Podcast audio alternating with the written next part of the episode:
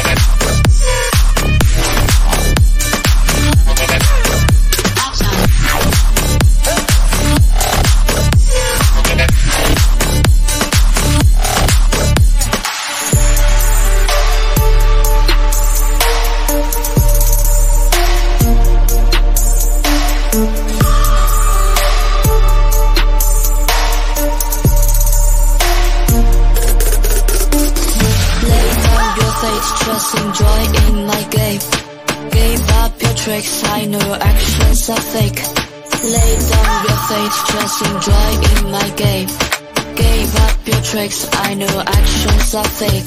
I know actions are fake. I know actions are fake. I know actions are fake. I know actions are fake. I know actions, actions, actions, actions, actions are fake. Just enjoy in my game.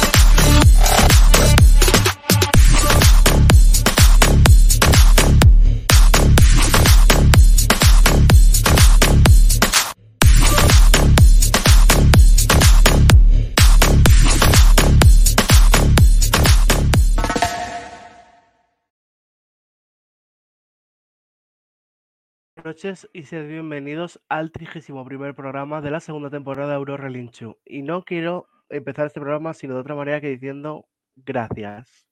Gracias Eva Mora. Y sin nada más que decir, bienvenidos a Euro Relinchu.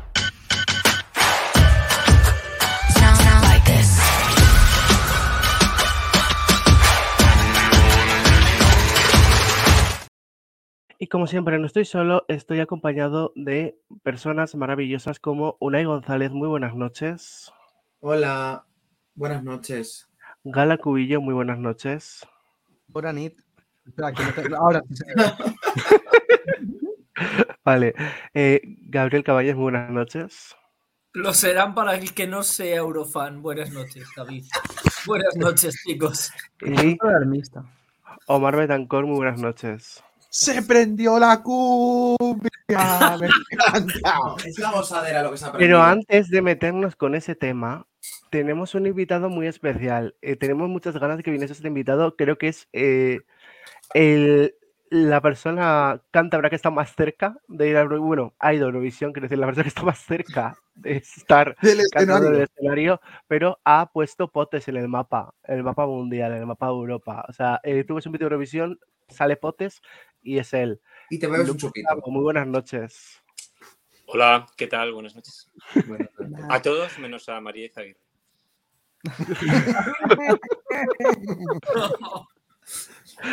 Bueno, Antes de antes meternos con el tema de el- bueno, el tema de hoy, que ha sido eh, la marcha de, de Bamora, como bueno, el cese de Bamora como jefa de delegación, para ser correcto la terminología.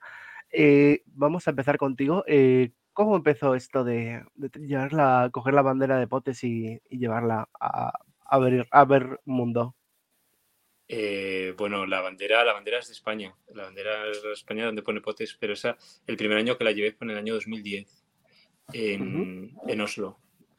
Ya ha pasado mucho y de ahí a aquí solamente he fallado en los años de la pandemia. En el 20 que se, que se anuló, y en el 21 que al final no, no me apeteció ir. Pero bueno, siempre he estado. Hoy es un día un Pero- poquito complicado, ¿eh? pero, pero bueno, a ver cómo, cómo sale. Pero ¿cómo surge la idea en plan de voy a poner potes en esa bandera y me la No, yo soy, yo soy de Potes. Y cuando le, le expliqué a mi abuelo, recuerdo que iba a ir allí, dice- y me- le decía, búscame, que me verás. Dice, "Ah, No te va a reconocer. Y entonces, pues eh, puse el nombre de Potes. Y en aquel entonces eh, decidimos ir a Eurovisión la última semana. O sea, faltaba una semana o 15 días para ir allí. Y las únicas entradas que encontramos fue a través del Ministerio de Turismo de, de Oslo. Y eran dos entradas con el hotel y todo. Y te colocaban lo que ellos llamaban un sitio privilegiado. Bueno, pues fuimos y estábamos detrás de una, de una, de una televisión. Entonces, al final de todas las canciones, en esa final, enfocaban esa televisión. Y se veía la. En todas, claro, se veía la bandera de Potes. En aquel entonces no había Twitter ni aquellas historias, pero bueno, recuerdo que en Potes se lió, se lió gorda. ¿Y, y cómo sientes que siempre la gente busca tu bandera eh, el, el- en Eurovisión? Uf. Antes la lleva, eh, Eurovisión siempre ha tenido dos semifinales y una final. Yo siempre lo llevaba, la llevaba a las tres y ahora ya solamente la llevo a la final.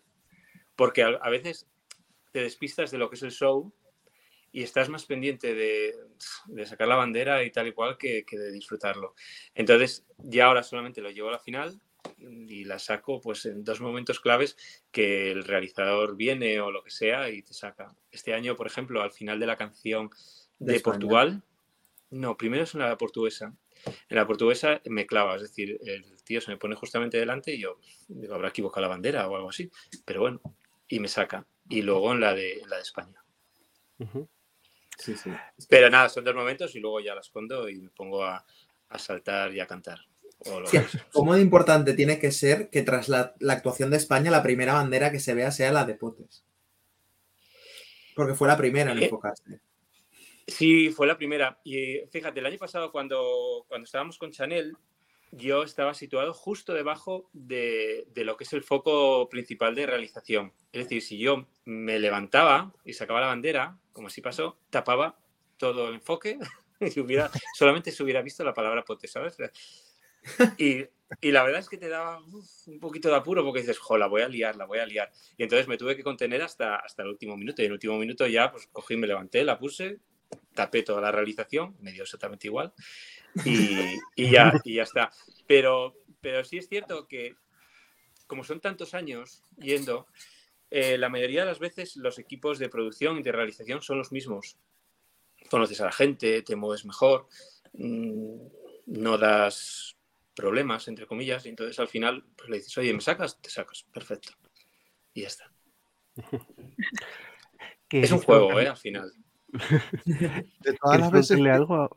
Sí, de todas las veces que has ido en, presen- en presencial, ¿cuál ha sido la, cuál ha sido, digamos, la mejor experiencia en, en conjunto por ambiente y Eh, La mejor experiencia ha sido este.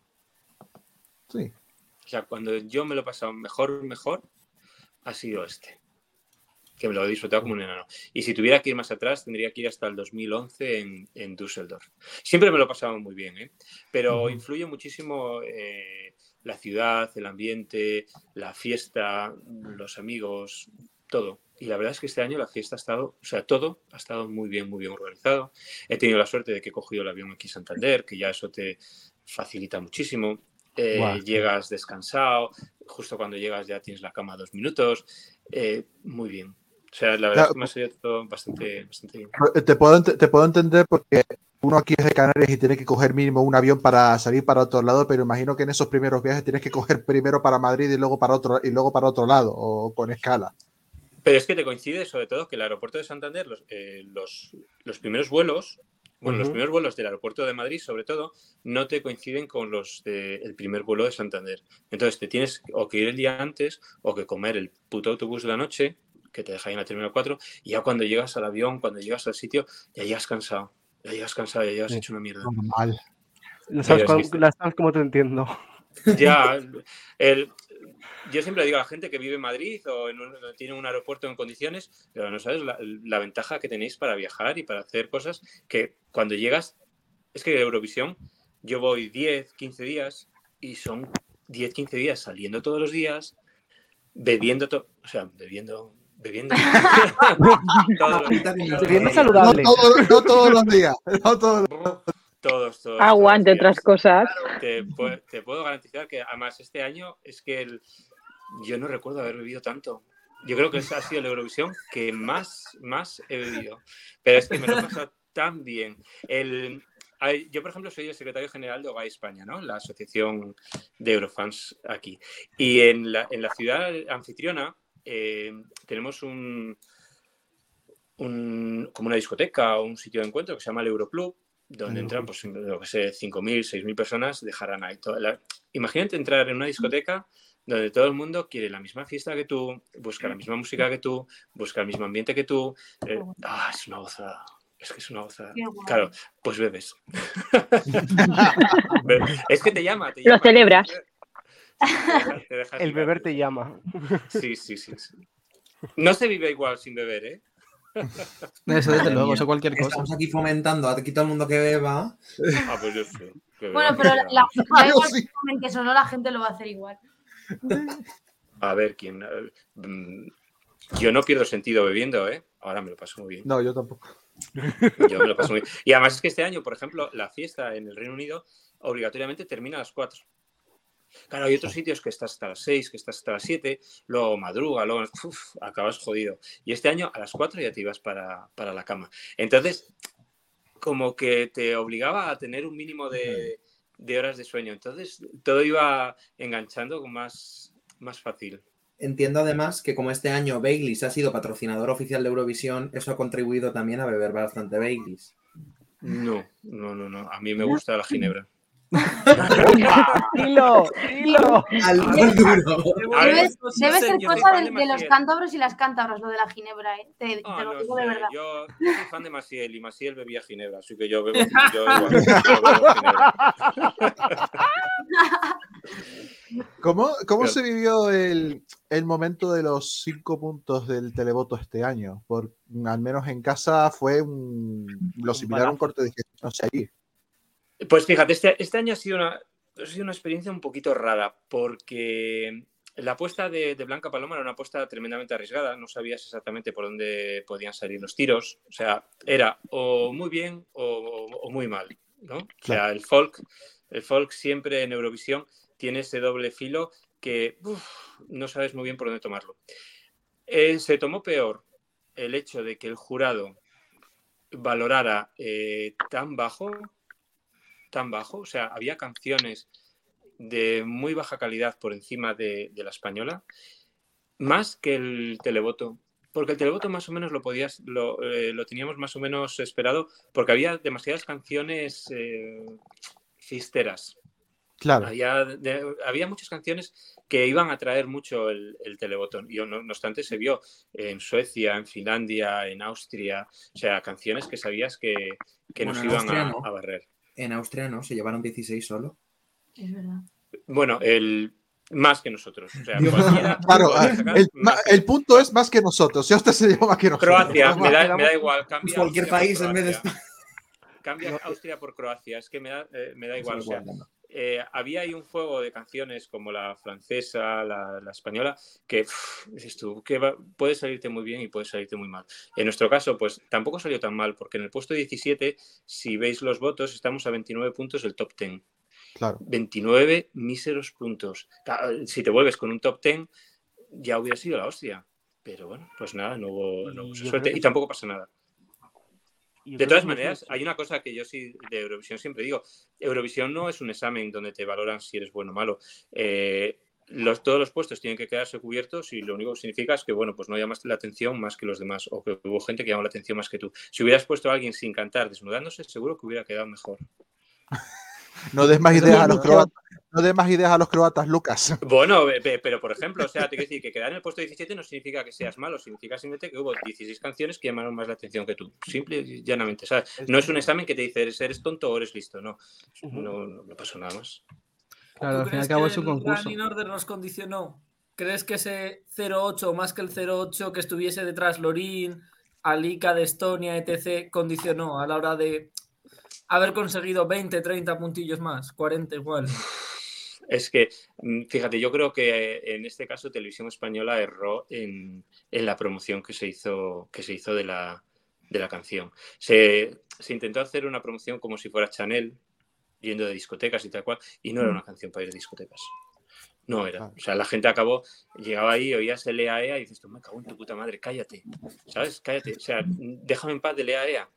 Porque se escuchó tantos, fue todo tan cansino que al final no, no, no, no, no, no recoges lo que, lo que quieres, lo que persigues, vamos.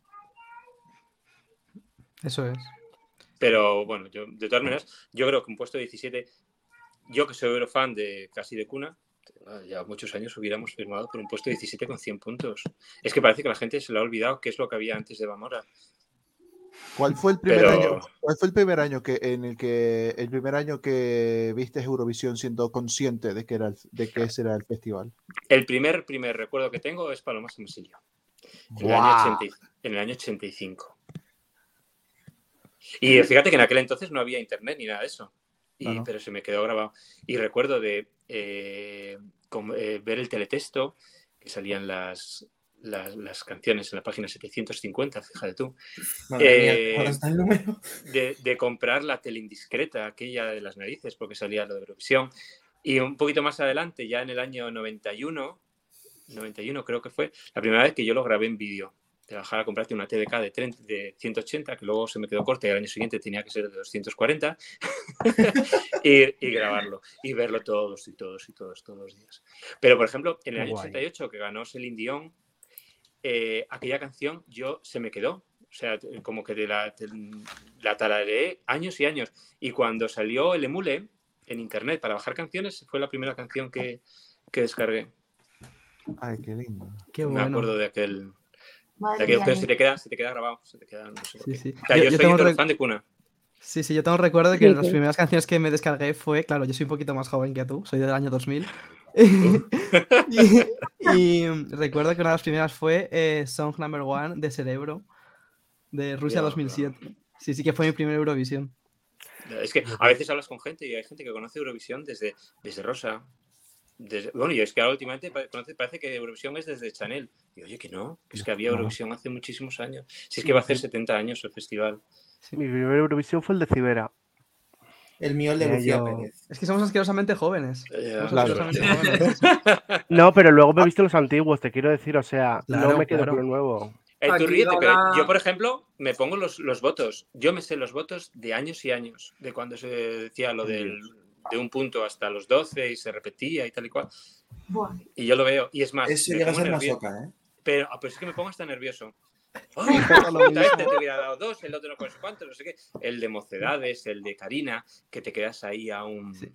a un Claro. pelo de ganar, ¿sabes? Yo, la votación que, Sí. la, la ¿Cómo votación que peor lo he pasado, la peor votación que lo he pasado fue la de Viti Misiego en el 79. Y mira que Eso me la- iba a preguntarte, ¿cómo se vive esa? y mira que ¿Cómo me la he visto. al verlo y muy saber lo que va a pasar? Pues fíjate, es que yo, por ejemplo, esa canción no me- eh, igual es a mí, pero Aleluya, la canción que ganó de Israel, es un himno hoy. Igual es por, por el paso del tiempo que, que- que valoras esa canción. Yo no veía a Betty Misiego capaz de ganar a. O sea, es que no me hubiera parecido justo que Betty Misiego con aquella canción que era más rara que. uf, que hubiera ganado a, a Israel. No sé, no lo veo. Luego, con el tiempo, la perspectiva te hace cambiar muchas, muchas cosas, incluso canciones que ganan que dices, joder, si les haría mejores, ¿sabes? Mm. Pero bueno, sin más. Y Igual hablas, es una cuestión de gustos. Y hablas de que te ves las votaciones, pero te ves a día de hoy también los, los clasificados de las semifinales, te los vuelves a ver y vuelves a No. sorprenderte con... No, no, no. no. Yo veo la final. Yo pregunto por si acaso, porque Suficiente esa, sufrimiento esa la primera final. semifinal de 2018 yo creo que a muchos se nos quedó marcado por la masacre que fue. La primera del 2018, buf, las tienes peores. Las tienes peores. En el 2006, Kate Ryan También. se quedó fuera de. Bueno, que Ryan, a Del- poco se habla de ese plano de repente. El, pero bueno, tiene, eh, las semifinales siempre tienen grandes sorpresas, pero luego lo ves con perspectiva, ya te digo que hay muchas cosas que cambian, muchas, muchas cosas que cambian. Pero sin más, DJ Bobo también se quedó fuera Claro. de, de buena la esa. final.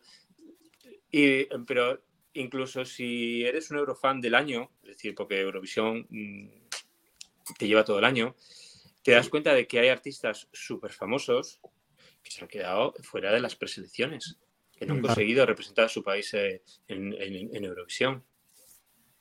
Y, esto- y te das cuenta de que hay gente de mucho peso que intenta volver a Eurovisión. Claro, es que hay sitios donde Eurovisión se trabaja distinto a, Mm. a televisión española. Claro. Entonces hay Eh, gente que Paula- en serio. Paula, ¿querías preguntar tú algo? ¿Eh? Ah, yo, yo quería preguntarte que, claro, el show de Potter es un sitio maravilloso.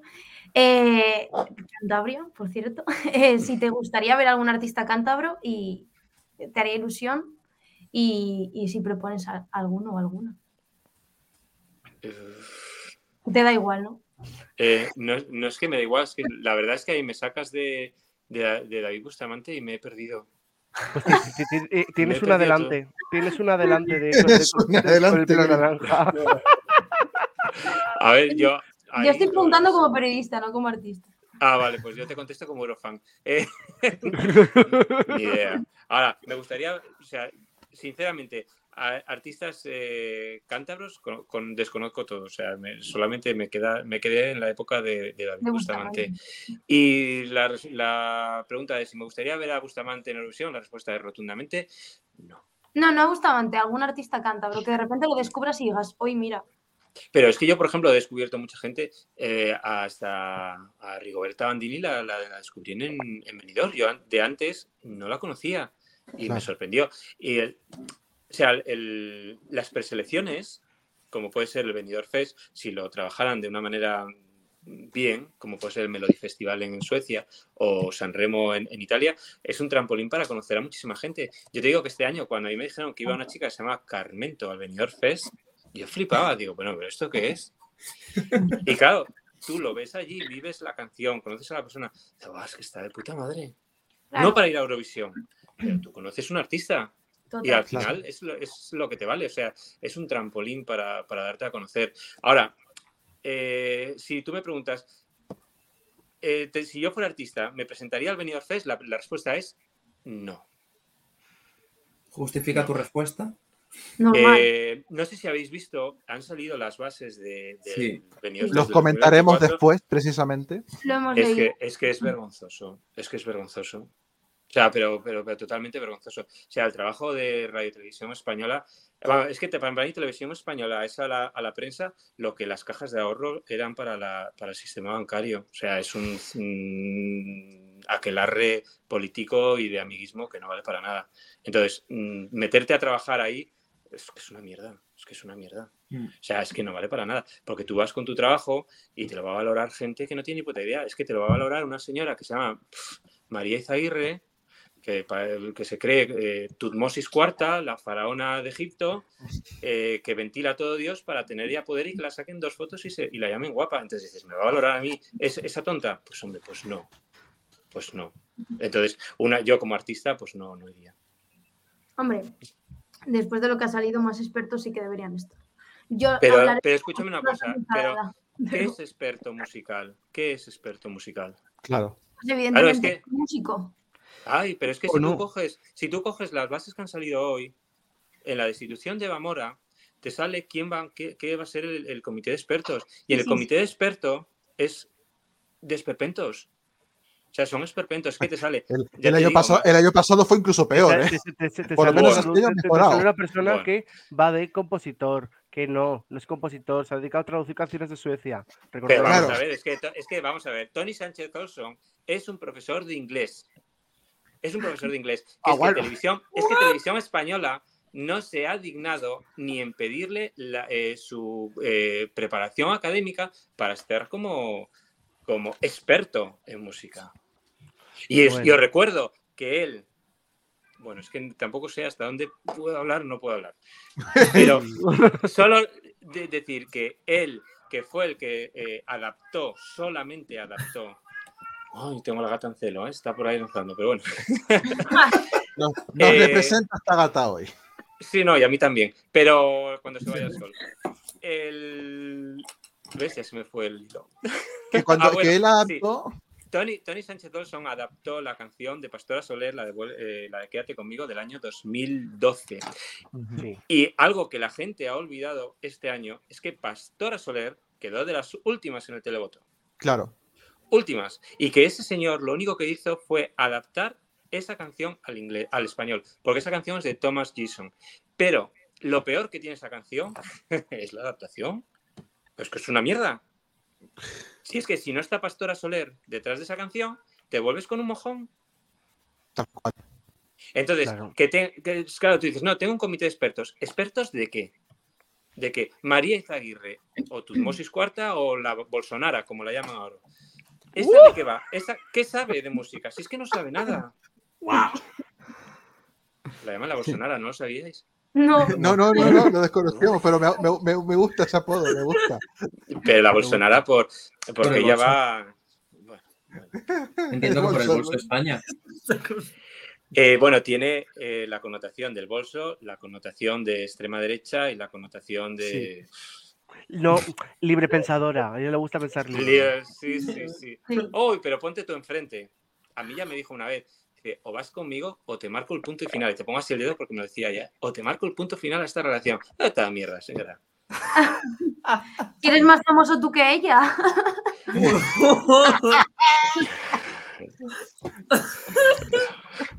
Mira, yo el... eh, por ¿Sabes que yo tengo una amiga que solo ve Eurovisión por ver la bandera de potes? El- va a haber mucha gente te lo, te lo cuenta. Dice, va, yo veo por ver... Digo, pues la bandera soy yo. Claro, al final la gente Yo me se- tomo un chupito cada vez que sale. Yo salto. yo salto.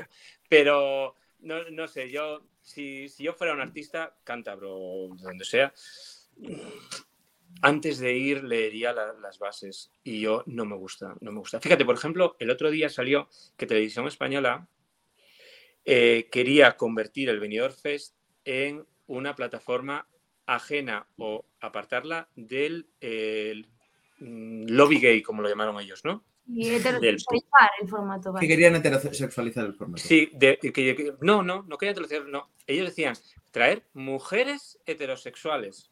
No, Pero hombres, si no En este país no hay mujeres heterosexuales. Uh, Uy, ¿Ves? Complot.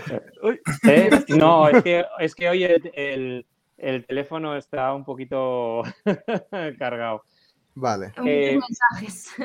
Sí, no, era- eran llamadas. Pero bueno, eh, ellos quieren llenar el, el, de mujeres heterosexuales. Pero es que dentro de 10 días, Televisión Española, obviamente, la señora esta Tutmosis Cuarta, eh, va a publicar que Televisión Española va a volver al orgullo gay con una carroza.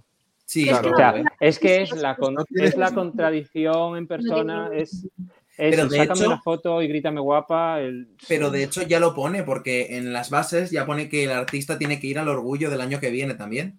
No, al del orgullo y a todos los eventos que a esta señora se le pase por las narices. Como por ejemplo Claro. este año A ver, a Blanca yo- Paloma recorriendo media Europa para hacer el canelo con cosas que no tenían nada que ver. No, no, no. el De hecho, de, de- hecho, es que antes de ir a Londres se fue de viaje a- aquí a mi isla, a Tenerife, en las fiestas de mayo, a- y después se fue para Inglaterra, que es como. Y a ¿para los cuatro días, a los cuatro días estuvo en una cata de vinos en, eh, en París, en la embajada de París. París, Dime tú, a, dime tú a O sea, mí fue- qué tiene el que ver fue- eso con el- el- travesía fue, París, fue, París, fue París, escala en Madrid, Tenerife y luego Tenerife, Madrid a, a Liverpool. No- ¿Y sabes para qué todo? So- solamente para que esa señora tenga fotos y pues, sus tonterías. Sus Yo por motivos evidentes, ¿Crees que pudo haber, ¿crees Por que motivos- pudo haber un boicot eh, de mm, te, te meto mucha caña para que no llegues bien vocalmente al momento importante y entonces pueda hacer yo no de las creo.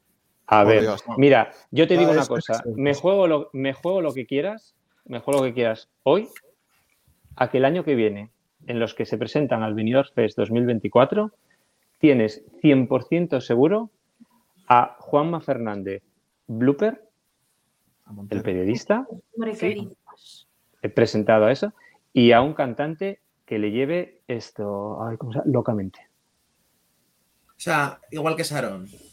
igual que Sarón. ¿Cómo? Vale. O sea, que Es- alguien de, de- Algún drag queen, seguramente. es- escucha, bueno, lo, lo que sea. Y ahí ¿No ofrecieron a Samantha Hudson y dijo alguien que no? Tendría cita en el dentista. Esto. El, Madre mía. Buen día hoy, ¿eh? es un buen día. Ay, flipa- fliparé. Es que, es que el día, el día va, va, va, va calentito. Siguiendo, va- si- va siguiendo, por- siguiendo por ahí y, y abriendo, abriendo un poquito ese melón que hablaremos después, eh, los cambios, los, el cambio de cromos, que se puede decir, este cambio de cromos porque no hay, no hay nadie nuevo, son ba- bastantes nombres que conocemos, si seguimos Eurovisión desde, un montón de, de hace unos cuantos años, pues los conocemos a todos, con Ana María, a César. Eh, ¿cómo, los, cómo los ves? Hay gente que, mucha gente está bastante, está bastante preocupada, sobre todo por ese por ese detalle que tú dices, al final eh, Ana, Mari- Ana María fue, de cara a la galería por lo menos, eh, la jefa de delegación de transición que se tuvo que comer eh, toda la parte de Operación Triunfo y de las peores posiciones de, de España en Eurovisión. Pero Ana María se tuvo que comer la parte de qué? Del 2018, la que fuimos con estos dos canelos. Y 19, y 20, y 21. No, pero- El Ya, 20 no. pero eh, claro, ahí en el, en el 19 fuimos con Miki y luego fuimos con Blas Cantó una y dos veces. Claro. Ver, Pero, la segunda sí. de Blas yo- yo lo veo. yo- la, la Mm. pregunta es, del, del, del comité este nuevo, que sí, que no hay nadie nuevo, pero ¿crees que hay alguien que se puede saber, que- del que nos podamos decir, bueno, eh, al menos aquí eh, podemos eh, decir que es válido? A ver, ahora, ahora mismo con el comunicado que hay hoy, que no iba a salir hoy, que sale hoy porque a alguien le corre, le corre mucha prisa. Eh, Está mordiendo la lengua. si, si yo te, si, yo te, si yo te se contara, te nota, se te nota. Los cántabros Fliparías. la cara. Bueno, pues te- cuando quieras tomamos un café y nos cuentas. Sí, sí, sí. Eh, del comité que sale hoy, que de expertos solamente estaría César, César Vallejo es el único que es experto en el cometido que va a llevar a cabo. El resto es gente mm, colocada por María Izaguirre, colocada directamente por María Izaguirre, y podría, o sea, y te podría contar ¿Raiden incluso?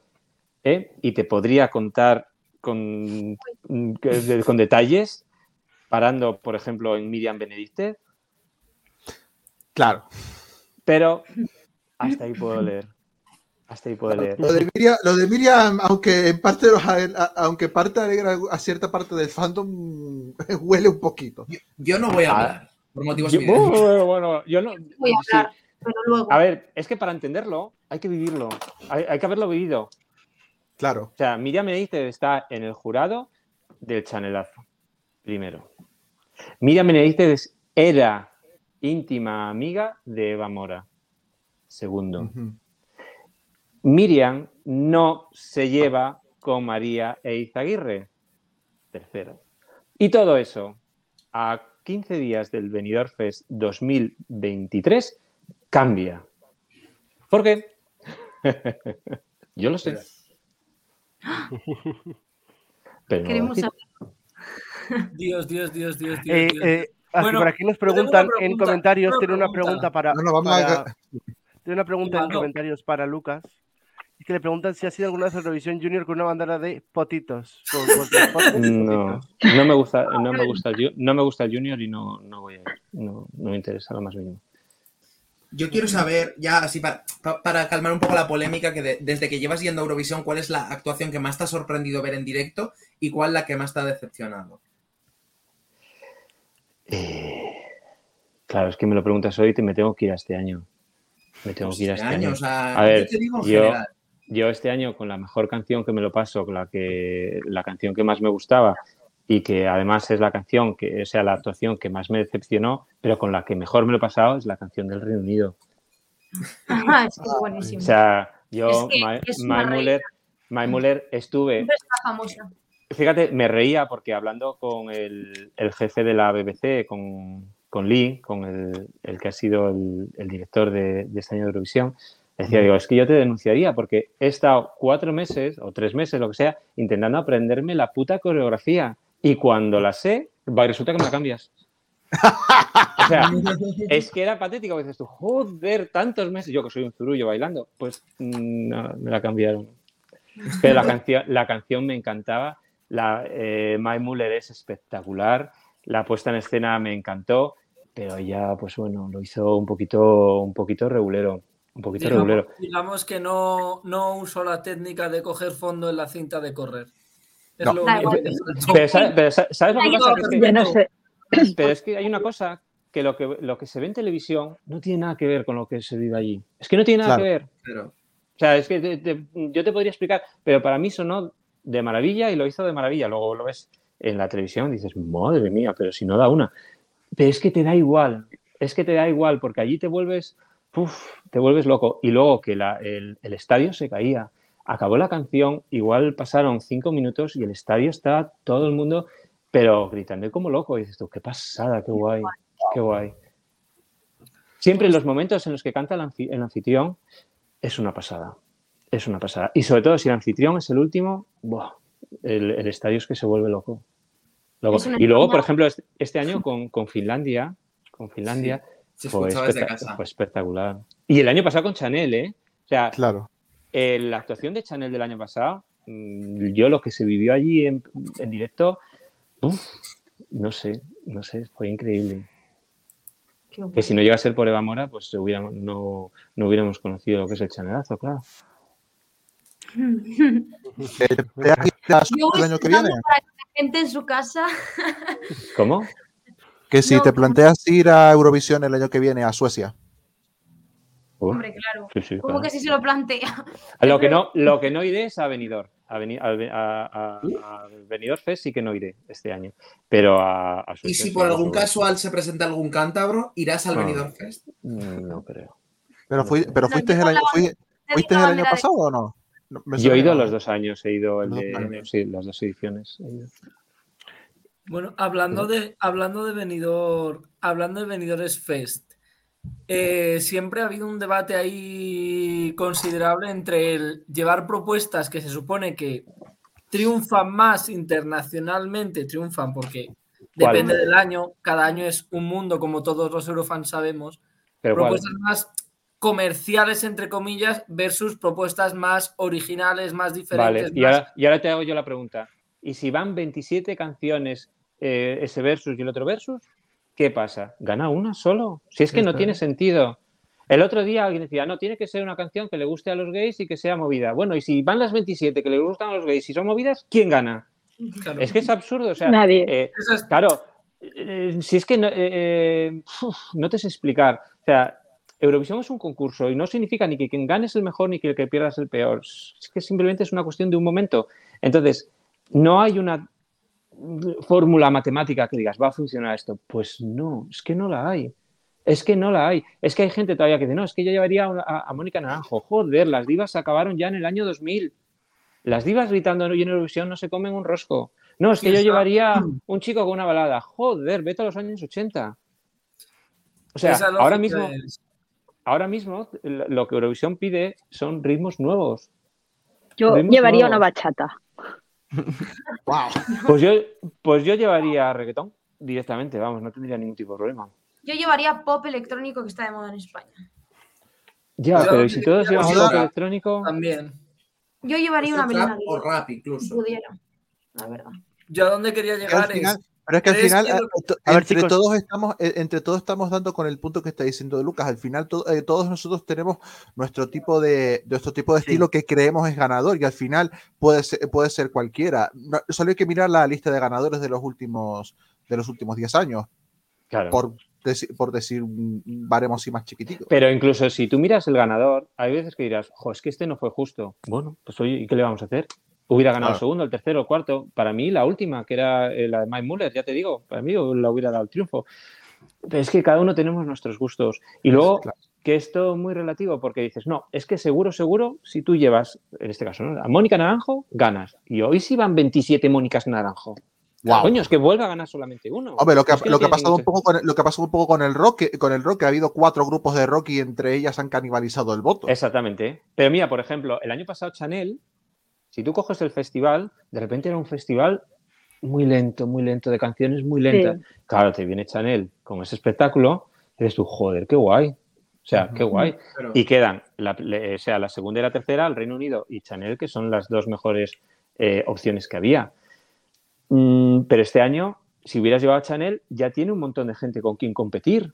Claro. O sea, Claro, Sí. no llamas tanto la atención. eh, la, la baza del folk de lo- o, o la baza que llevaba Blanca Paloma no era una mala apuesta. Para nada. Y luego os voy a decir una cosa. O sea, la apuesta la tienes que llevar al Benidorm Fest. ¿Quién del Benidorm Fest hubieras llevado a, a- a este festival? Yo, ¿A quién? personalmente, si no hubiera sido Blanca, hubiera llevado a Carmento. Uy. Sí. Pero ¿con cuántos puntos te hubieras vuelto? ¿Con seis? Claro, es que ese es el tema. Porque es que, eh, pero si somos sinceros hoy con el, con el paso del tiempo, tú llevas el Benidorm Fest y empiezas uno por uno y dices, a ver, ¿qué hubiera pasado si hubiera ido este Agoney? Hubiese Pues estado compitiendo con. Puesto 24. ¿Qué pasa si hubiera ido Vico? Uf, pues peor que Polonia. Hubiera quedado el puesto 20 25. O sea, no había unas opciones claras. O sea, la opción para mí más clara hubiera sido hasta. Ay, ¿Cómo se llamaba? Fusa Megara. Ah, Fusa pues no. Fusa Nocta. Fusa. Pero es que lo El hizo problema fatal. era el directo. Claro. Claro. Pero la, idea, la estructura de la canción, el ritmo. Sí, está- el estaba temazo. Muy bien. Estaba muy bien. Sí. Pero ella, ella no, lo, no lo supo aprovechar. No obstante, era la clara favorita de los eurofans para ir a Eurovisión. Al fin y al cabo es un concurso y en el concurso, y como cualquier concurso hay ciertos factores que el propio artista, la propia composición, la, la propia propuesta no, no, no, no depende de ellos, vaya. Lo único Y es luego, llevar una buena propuesta eh, trabajada y bien, bien, bien consolidada. Punto. Luego ya lo como- que pase, luego puede- le puede pasar como a Rosalind, que Rosalind eh, quedó 20 y mira el, el éxito que ha tenido internacionalmente. Que todavía hoy siguen las listas de éxito europeas. Eso es. Que ha pasado más de un año. y, y tardará otro año en irse. Claro, a ver, si tienes una canción de calidad, pues, oye, pues el resultado de Eurovisión es muy relativo. Pero de todas maneras, si vas a la historia, hay grandes cantantes que no han ganado, han ido a Eurovisión y han quedado fatal. O sea, pero grandes, grandes cantantes. Ivy Adam- se me ocurre ahora Ivy Adamo, que en ese momento fue un hitazo de verano luego de quedar 16. Bonnie Tyler. Sí, Bonnie Tyler, por ejemplo, también estuvo. Pero es que si, si nos vamos hasta, hasta que Ryan otra vez, las Tatú, o sea, Dulce Pontes. ya- Hablando de, hablando de Tatú, eh, ¿crees que la victoria de Suecia eh, con la canción que llevaba fue justa? Uy, para mí, indiscutible. Vale. Por encima de Carilla incluso. No, no, indiscutible. O sea, por encima de cualquiera. ¿Cómo soy yo en el estadio allí, lo de, Tatu- lo de Lorin?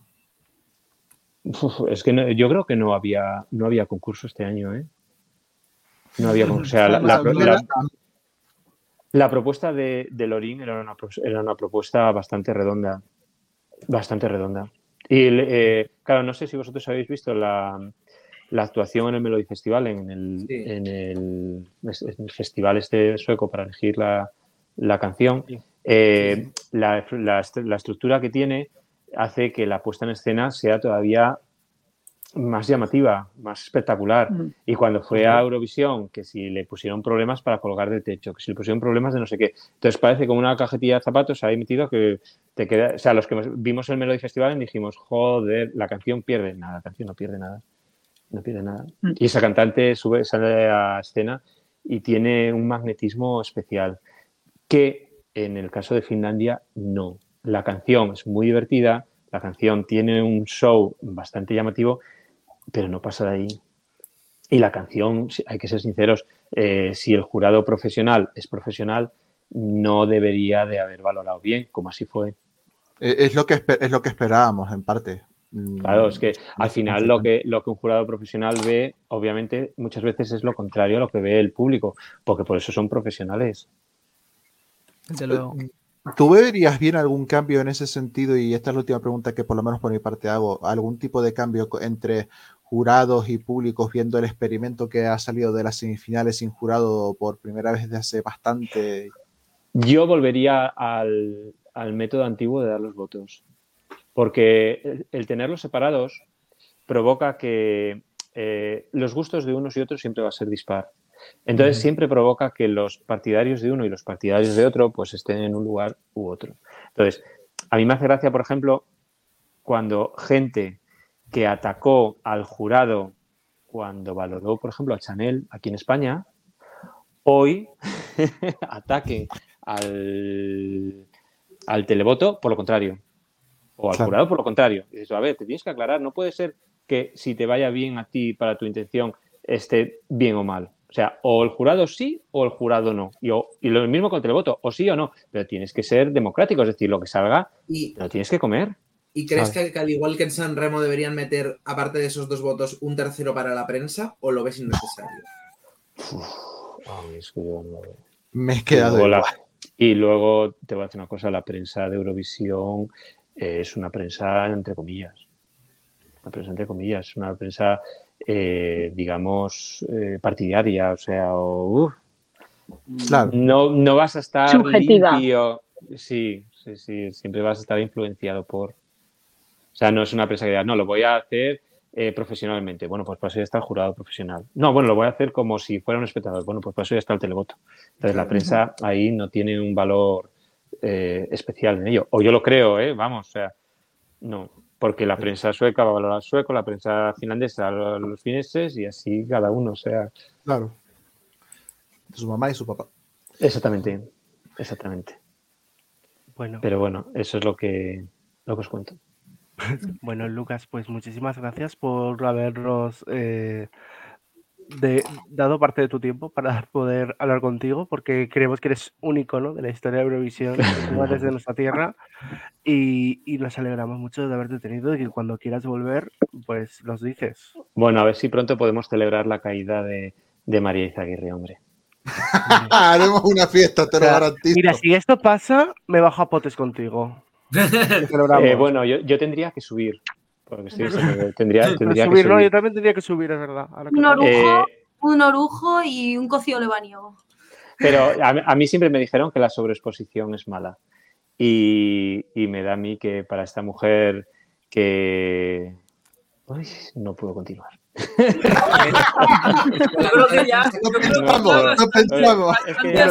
La, que te iba, sí. la que te iba a soltar... Quiero y duelo, by Bastante, después- bastante. Del- programa te quieres desahogar, No, no, no. Fíjate, tengo aquí yo un montón de, de WhatsApps porque obviamente el día con la, ca- con la destitución tan injusta de, de Eva eh, va a traer va a traer muchísima muchísima cola. Eh, yo solamente espero que, bueno, como ella para mí es como parte de, de mi familia, esté bien. Deseo toda la mala suerte del mundo a María Aguirre y a su equipo. Y el resto, pues si, si todo va así, el año que viene, obviamente no habrá bandera de España con potes, pero vamos, probablemente será del Reino Unido con potes. porque no, porque este, este año iba a ir eh, Sophie Elix Bestor por, por el Reino Unido, que es una de mis oh, grandes eh, Buah, cantantes. es un- bueno, su, su música, su música me apasiona. Ya estuvo tres veces a punto de ir a Eurovisión y ahora amenaza, o sea, amenaza, eh, anuncia que probablemente el año que viene esté en Suecia representando al Reino Unido. Si va Sophie Lesbestor, la bandera de potes no va a Eurovisión. Yo me llevo la del Reino Unido. Pondré potes, pero me llevo la del Reino Unido. Eso lo tengo clarísimo. pondrá, pondrá posts. Es- bueno, no, no, va a poner potes tal cual, pero me da exactamente igual. Yo, Pues yo, yo si hubiera sido tú este año, en vez de haber puesto potes, hubiera puesto poutes. Ah, no, Por, no. por lo de, por lo de Austria, de. Fija- fíjate que tengo, tengo la bandera de Portugal también, eh, que pone potes. Y la, la iba a llevar, pero no, este año no, no me apeteció. La llevé cuando Salvador Sobral, pero no, Anda, qué guay. Qué no, guay. no. Ya para el año que viene, pero eso sí, si todo sigue así y se co- confirman los cambios en televisión española, pues sí, yo me cambio de bandera. Bueno, A no ser que luego el representante te encante Bueno. y cambies de opinión. Si ¿Qué va prefieres? Sofía Elix Vestor, me da exactamente igual que lleven a Abraham Mateo. Ahora está todo el mundo eh, intentando convencer a Abraham Mateo para que vaya a Eurovisión cantando una canción de reggaetón. Y bueno, pues a mí me va a parecer bien porque me Que parece. Mateo aceptará las bases. Eh, yo, yo, yo admito que si yo fuera un cantante y leo las bases, no voy. Si yo fuera un cantante consagrado, Consagrado. O sea, si eres un cantante consagrado, No. ni de coña aceptar las bases. Es que Pero un cantante Nobel no sí. interesa, no te Ya, interesa. pero Yo es que- sigo. di- un cantante Nobel eh, requieres una canción y una, y una apuesta como la de Chanel. Y yo uf, lo dudo. Claro. La canción de Chanel viene del extranjero eh, y viene con muchísimo dinero por detrás. Yo, si, si soy una discográfica eh, potente, lo que sea, no te mando eh, la gran calidad para compartir contigo el 50% de los derechos de autor, que es algo que Eva había quitado en, en televisión española y este año vuelve. O sea, el 50% de los derechos de tu trabajo se los va a quedar televisión española de por vida. Es que a mí me parece un insulto. Sí, sí. O sea, un insulto. Yo te cedo los derechos durante un año, que es el año de Eurovisión, pero a partir de ese año el, tra- el trabajo es mío, mi trabajo es mío. O sea, eso estaba quitado el año de Blanca, entiendo, ¿no? El año de Chanel no. Sí. Eso se No. quitó el, este año. O sea, Blanca tiene Y- todos los derechos, pero Chanel Eso. no. Eh, Chanel creo que también. No estoy seguro si a ella le cogió o no le cogió al quitar lo- los, los derechos. Ahí no, no, te sabré- no te lo sabría decir por, por fechas, pero este año vuelven otra vez a quedarse con el 50%. Televisión española, ¿sabes? Políticos. Sí, sí, A no, a no ser que tengas mucha ilusión y, y seas Nobel. un Pero si tú tienes una gran canción, si tú tienes algo en lo que tú crees, eh, no te lo vas a, no lo vas a vender al 50%. No. Es que es absurdo. Pero si eres una, una Ruth Lorenzo que quiere volver a Eurovisión, no te lo re- No, pero a ver, eh, el Y entiendo Ru el punto, Lorenzo te va a firmar esas cláusulas de que vas a tener que ir conmigo durante un año a donde a mí, María Izaguirre, se me ocurra. Oye, por favor, no. Es que es absurdo. es que es que o tienes durante que un estar muy tienes que estar o muy de- apasionado, o, o tienes que estar muy desesperado, muy apasionado sobre Eurovisión para aceptar ese tipo de condiciones, independientemente de que seas consagrado o novel. El problema, Exactamente. O sea, yo el, no problema, el problema creo que coincidiremos Lucas y yo en que se ha meti- en ese sentido mm, Televisión Española se ha metido un tiro en la rodilla de pensar no solamente en cantantes consagrados, es que a lo mejor alguna joya ahí oculta, ahí oculta que, que pueda estar por ahí, a lo mejor no va porque no le renta.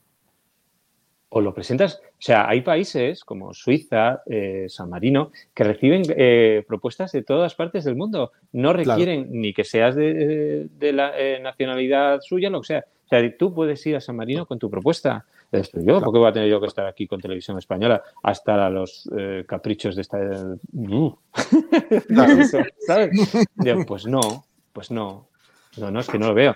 A los tejemanejes de una señora que no vale para nada, pues no, lo siento. Pregunta, pregunta de cierre. ¿Crees que estos cambios que acaban de suceder en televisión española implican que a partir de ahora vamos a tomar el camino erróneo, como ya has evidenciado antes y hemos evidenciado todos y sabe cualquier eurofan que lleve años siendo eurofan de comercial, comercial, comercial, comercial, comercial, comercial, Vale, comercial? Solo, yo solo te digo una cosa, y te la dije antes. El año que viene, si tú tienes eh, las propuestas de Locamente, de Juanma Blooper, y te añadiría representados por eh, Carlos Marco, el, el antiguo Aurín, Pero este año no Tendrás- viene Carlos Marco, ¿no?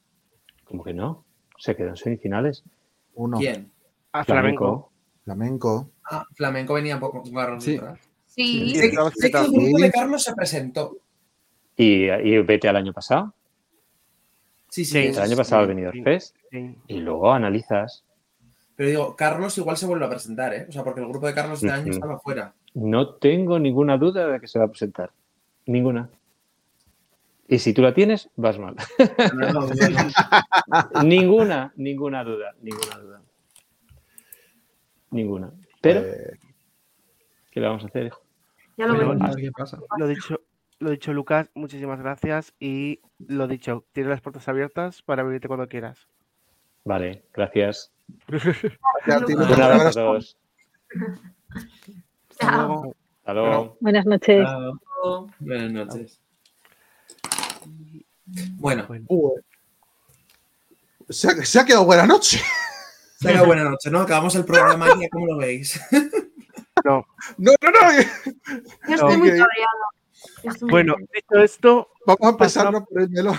Hay que asimilar, hay que asimilar. bueno, antes de empezar con el, el melón, eh, vamos a bajar el tono con una otra noticia maravillosa que es que Ah, sí. en seis minutos se abren los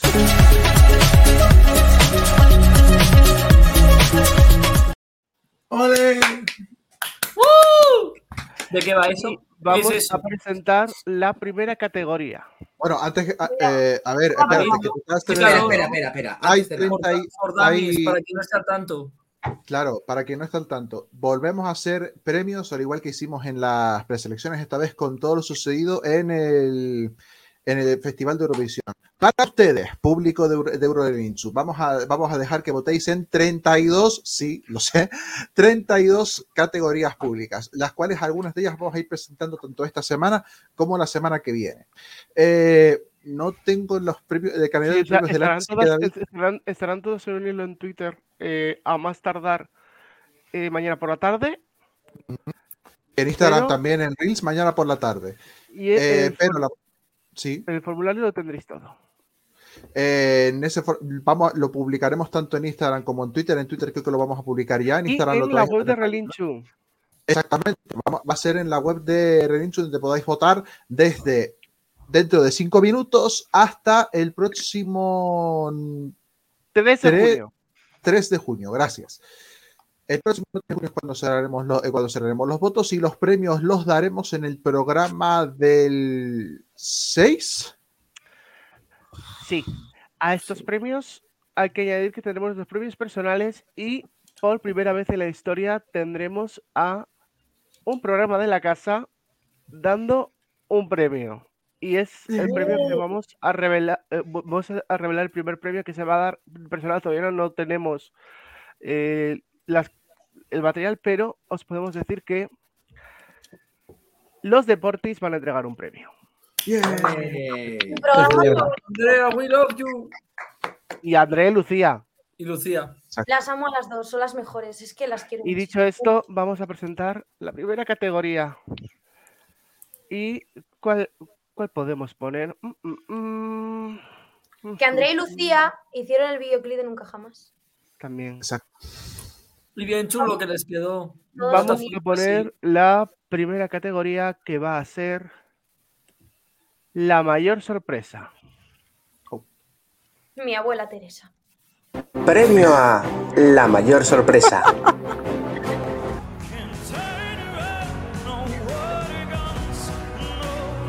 Suiza, Watergun, Remo Forrer.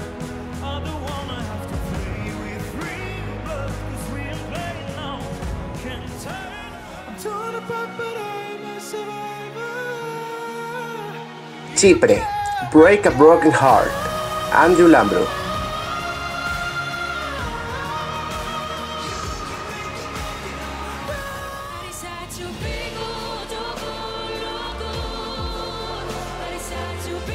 Armenia, Future Lover, Brunette.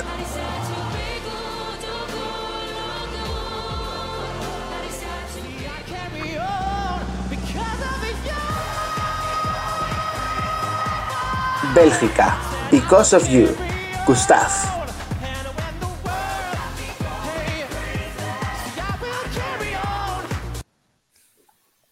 Bueno, yo, pues esta es la ya- primera categoría, chicos. ¿Qué os parece? Se viene. Está bien. Bueno, Hay, categoría, hay categorías que están bastante, eh, que van a ser bastante duras. podría estar mejor. Pero... Podría besarte de, De nuevo, nuevo. bajo aquella estrella. Hay que, hay que aclarar que los nominamos, los hemos votado en toda la redacción de Eurorelincho, así que las quejas a, a la, casa, a la casa. a David. Sí, ha, ha habido eh, los desempates, se han realizado entre Omar y, y yo, y como personas, como productores eje- ejecutivos de sus premios, Yep. y, y nada, pues, pues ahí están. Pues lo dicho, en dos minutos, o sea, en, en apenas dos minutitos tendréis el formulario ya abierto en la página web de Relincho, en relincho.com, nos buscáis en relincho.com barra Eurorelincho y va a ser lo primero que os salga. Y eh, durante, el día de, durante el día de mañana, tanto en Twitter como en Reels en Instagram, vamos a publicar eh, todos, los, todos los vídeos de todos los premios en los que podéis votar ustedes en el público, de aquí hasta el 3 de junio. Y los premios los presentaremos en una gala que creo que empezará antes, lo estamos negociando, Sí, estamos Eh, negociando que eh, empezar antes porque son 32 premios. Entonces, 32 tenemos- y suma, y suma, y suma nuestras categorías para ser 40. Así que va a ser una, va a ser una gala en la que necesitaremos mucha gente. va a ser una gala de Ah. San Remo, chicos. Ca- Casi, es verdad que va a ser una gala San Remo.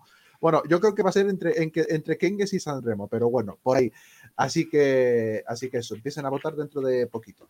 E iremos presentando Sí. categorías a lo largo de este programa y a lo largo de la semana que viene. Bueno, ahora sí. Bueno, continuamos con el gran melón, que simplemente ya hemos comentado lo que opinamos con, con Lucas, pero vamos a eh, hablar de la actualidad, porque pues la actualidad manda chiquis. Así que vamos con eh, Elisa, ¿qué fruta, ¿qué fruta se come muy bien con jamón?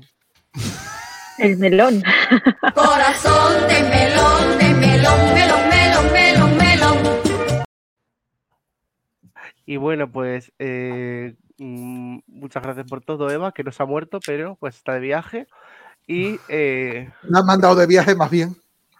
le han mandado de viaje y eh, pues Voy a darle a retweet Vacaciones forzosas. vacaciones Vuelve porque te echamos de menos. Básicamente la noticia ha saltado gracias al compañero Noé Guzmán en Infobae, que Radio Televisión Española al final ha decidido rescindir, eh, prescindir de Eva Mora eh, como, jefa de delegación, como jefa de delegación. Vuelve a la palestra eh, Ana María Bordas, quien fuese jefa de delegación durante los años, durante los años de, de, de la final de Toño y Prieto. A nivel de Benidorm Fest, Ana María Ana María Bordas va a estar y como, direct- como codirectora junto con César Vallejo, que a lo mejor os suena porque fue quien, dirigiese, quien dirigió el, al menos a nivel de galería, quien dirigiese el Eurocasting de 2017 que hizo ganadora Leclerc y que ella cumplió en esa preselección maravillosa con Manel Navarro, con Manel Navarro y, sus, y, los, y los enchufes que le pusieron. Y eh, también eh, se ha confirmado el comité de expertos en el que, aparte de, aparte de estar estos tres, eh, estos tres nombres, estará María Isaguirre, que por cierto solamente estará relegada a promoción del Benidorm Fest, organización a labores de eventos comunicación. De comunicación. Gracias, David. Eh, Pablo, Bertrán, que creo que es hombre de la, creo que es hombre de la casa. Y hablando de memoria, va a estar eh, Tony, Tony Sánchez Olson, que ya estuvo en el comité de elección de canciones el año pasado, Virginia Díaz, eh, Raiden. Y, Mira, lo de Raiden me hace mucha gracia porque se lo ha puesto ya en la biografía de Twitter. y, David, no sé si me queda alguien más. No, no, no, pero bueno, leed el banner. Dice Gaby que comentéis con nosotros el programa con el hashtag EuroReligion Eso es, EuroReligion Y- Si no, Ujú. si no comentáis con el hashtag EuroReligion Gaby luego llora por las noches. Y Y por no hay excusa para no hacerlo. Han pasado cositas y os hemos soltado. Bueno, nuestro invitado ha soltado muchas, Bueno, eh, muchas cosas. eh, tenemos- cierto, ya tenéis eh, Mucha tela. Twitter- ya tenéis en nuestro Hashtag. Twitter el link para poder ir a votar a los premios. Mañana las categorías. Ponerlo en, los Mora, comenta- ponerlo en los comentarios aquí ahora en el directo, chicos. Eva Mora, dicho esto, tenemos un mensaje para Queremos que vuelvas. porque te echamos de menos, porque estamos muy orgullosos de ti, porque has empezado una nueva vida. Y queremos estar en ella. Queremos que vuelvas, Porque necesitamos tu energía. porque lo has conseguido, porque ha llegado tu momento.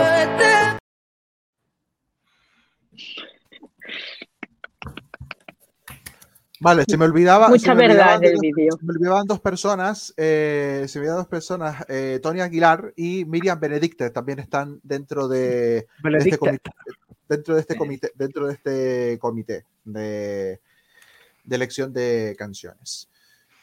Eh, yo entiendo que se nos haya quedado un poco de mal cuerpo por la salida de, de Eva, porque a todas luces eh, es, a todas luces es inmerecido. A nivel de Eurovisión es quien ha liderado un poco la resurrección, resurrección española.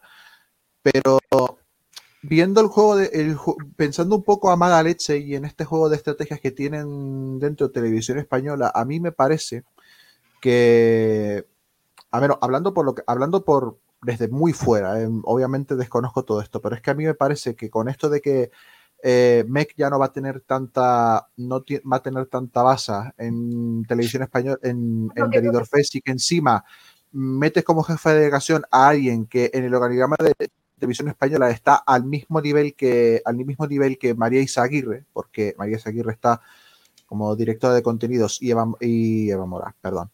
Eh, a, a María está en directora de originales y que encima está dentro del grupo de referencia de la, de la web y que lo estuvo y que estuvo en el grupo de referencia del Junior eh, hasta hace nada, pues a mí me da la sensación de que, de que va a servir un poco de, contra- de contrapeso a- hasta que a MEC yo entiendo que sigue en la rampa de, en la rampa de, de salida, por lo menos hasta finales de año con las, con las elecciones y con el posible vuelta de la presidencia, que hay que recordar que no tenemos presidente en televisión española mm, todavía. Entonces, creo que va a servir para que haya, una, pro- haya un proceso un poquito más estable y que no haya, y que no haya tanta metida de mano por parte de MEX. Y sobre todo me tranquiliza que a pesar de este cambio injusto han elegido a gente que en muy complicados, como fue el, final del toñiprietismo, eh, son dos personas, tanto para jefa de nación como para director del Benidorm Fest, que son que han demostrado ser bastante, bastante solventes. Yo, Yo espero que sigan siéndolo. Yo solo vengo a decir una cosa y a riesgo de que pase- nos pasen cosas. eh, espero que con las elecciones que hay a final de año, eh, el Ministerio de Educación y Ciencia, como me gusta a mí llamarla, eh, tanta paz de- eh, ta- ta- tanta, des- que tanta paz descanse como descanso deja. O como se diga. Hombre, te- seguro, si, si ganan del la- si, la dan del- si ganan los del lado los del lado progresista, la primera que vuela de televisión española va a ser Mex, sin duda. Eh, Eh, ¿Quién y, y quiere ¿sabes a quién desahogarse? pondría yo? Pondrí, sí, yo pondría a llevar Eurovisión a gente que sepa. O sea, es que poco se habla que se han cargado Irene Maía. También Irene María estaba en los últimos dos comités de canciones, ya no está. Yo creo que hay que poner a personas que sepan. ¿Y que, quién es el mejor comité? Nosotros. ¿Te imaginas? Eh, Por la bueno. cara. Hola Vázquez a la cabeza. Porque si hubiéramos sido nosotros, nunca jamás hubiera estado en el Benidorm Fest 2023. De, de una. Este es el único. Este No, es el único. no, el no, único no, comité- chicos, No, no, si hubiésemos estado nosotros, por lo menos hubiesen escuchado nunca jamás. Claro. Fuera coñas, fuera coñas. Mm, David, en otros países lo hacen. Tened cuidado España que tened, tened- tened cuidado de lo que ha dicho Lucas. Es que no vaya a ser que Mec se ponga el mundo por Montero. Y ya está, no voy a añadir más. No, yo. Yo creo que ha Sí, dicho Gaby, David, Paula, Gaby y Paula primero. eh, Gaby y luego Paula. Que en otros lados se, se hace. Eh, Paula, ¿qué vas a decir? Es que yo quiero hacer speech opinando de lo sucedido. No, no sé qué Y yo estoy muy cabreada también. Ese Vale, pues- speech, vale. Empiezo yo y sigues tú, ¿te parece? Sí, sí. Vale. A ver, eh, yo es que venía con una idea muy clara y ha venido aquí Lucas a, a contarnos cosillas y a tener una entrevista maravillosa y se me han cambiado todos los esquemas. los esquemas. Estoy en sentimiento, senti- modo sentimientos encontrados. Eh, no sé qué pensar. Por una parte, Ana María Bordas es una persona con mucha influencia. Creo que realmente la motivación detrás de sustituir a, a Ana por. Por. Perdón, Ana, Ana no. A Eva por Ana ha sido realmente el hecho de que Ana está en una esfera de influencia muy alta, pertenece a ese comité, grupo de referencia de la UER Tocho y, y tiene un poder dentro de- también de la Corporación de Televisión Española como directora de originales que Eva Mora no tenía. Claro. También pienso que dentro de esos años un poquito oscuros que vivimos de 2017 a 2021, sí que hubo una aportación que no era mala del todo por parte de Ana María Bordas, como fue el meter, incorporar la figura del director artístico.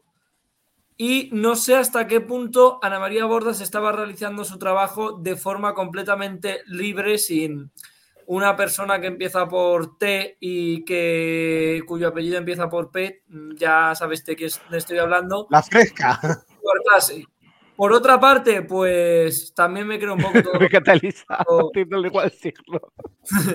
también me creo un poco todo lo que todo lo que ha todo lo que ha contado Lucas realmente y también creo que, que puede haber cositas, ¿no? Que evidentemente ¿Sabes para qué es muy momento eurofanática? Para que te metas y te metas a opinar. Te- Real. ¿Quieres unirte?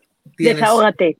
Vente, vente, y si no puedes, pues el Hascas, el Hascas, David. El Hascas que tenemos. También, o los comentarios del chat. Eh, y yo seguía con mi speech que me he perdido eso. Que creo que personalmente, ¿qué voy a hacer yo? Bueno, primero darle las gracias a Eva Mora por todo, te queremos, estoy triste, no lo voy a negar. Y a partir de ahí, creo que me voy a dar un poco de paciencia. Vamos a ver cómo funciona ese Benidorm Fest 2024. Y una vez haya acabado Eurovisión 2024, el 8, el 15 o el 25 de mayo, según toque, ya veremos. Pues creo que será el momento de hacer balance de si realmente 15. ha habido algún improvement en esta era de Ana Bordas, si realmente en esos años Ana Bordas estuvo trabajando con ciertas personas viéndole y ahora ya ha podido desarrollar un trabajo diferente a lo que nos tenía acostumbrados en su momento porque realmente ha habido cambios en la corporación estos años que ella no ha estado metida en tema Eurovisión, etc. Creo que tiempo al tiempo y veremos qué pasa, pero no pinta bien. Es que, y doy paso a Pablo un momento, es que si yo soy, yo soy Ana Mari, yo digo, voy a intentar to- dar toda la carne en el asador, porque a lo mejor mm, me puedo hasta quedarme, ah, me puedo hasta quedarme después de, de que, de Bueno. que hayan cambios en, en televisión española. Cosa que dudo sinceramente porque em, está a tope de cargos y, y encima, y encima creo que nos lo, nos lo ha dicho, nos dijo Lucas por internet, esto lo puedo contar, eh, tiene, tiene cierta edad que está a poquito, está a poquito de jubilarse, básicamente. Sí, pero Entonces, Ana, no sé- Ana Eh, sí, que, Borras- sí que quiero, sí que quiero decir algo, y es, Sí. antes de que nos pongamos así serios, es comunicaros la programación especial que va a tener mañana Eurorelinchu. A las 2, el especial Eva Mora va por ti. A las 4, el especial Siempre Eva Mora. Y a, a las 7, Eva Mora, homenaje a la más grande. Y a las 10, el Price Times, el especial Adiós Eva Mora, adiós. Bueno, me toca a mí. Sí, por favor, eh, dale, Paula. No quiero que nadie me interrumpa, ¿eh? Aviso. Bueno, Vale. que Em, el otro día encontré un tuit de la Paula de 2018 diciendo, no me moriré sin ir a Eurovisión. Y recordé a la Paula de 5 años, de 6 años, que, que decía a sus padres que ella mm, no quería ir a verlo, que quería, que quería cantar en el escenario donde cantaban los cantantes. Y nunca supe cómo hacerlo porque si no eras un artista súper valorado, consagrado, no podías ir a Eurovisión o si no tenías contactos o, bueno, en fin, cosas, ¿no? Hasta que llegó mm, una señora que se llamaba Eva Mora y, y revolucionó todo y me ilusionó porque yo pensé, igual el sueño de esa Paula lo puedo cumplir algún día gracias a, que hay una delegación que sí que apuesta por los artistas emergentes, un festival que quede consagrado como San Remo y que sí apoye el talento que hay en España. Y hoy esa ilusión se ha ido un poco, la verdad. Eh, porque yo veía los mensajes que Eva ponía a los concursantes, no a los participantes, como a Chanel, a Blanca, Carlos Higes, y veía vídeos de Eva Mora diciendo es que estoy ilusionada de que España de que España gane algún año y se emocionaba ella y me emocionaba yo con ella porque como eurofan y artista siempre he querido representar a España en Eurovisión. Hoy no tengo ilusión. Hoy no tengo ilusión.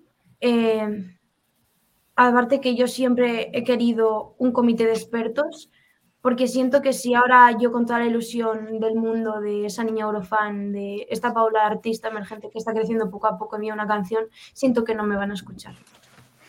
Si no me llamo X y, y si no tengo una canción que sea X. Y no sé, siento que Eva era el punto de inflexión ahí. Y ahora se ha ido un poco, hasta que no veo un comité de expertos, de expertos de verdad, con, con artistas, con productores, con letristas, con músicos de orquesta, con gente que sepa de verdad valorar la música, no tengo ilusión.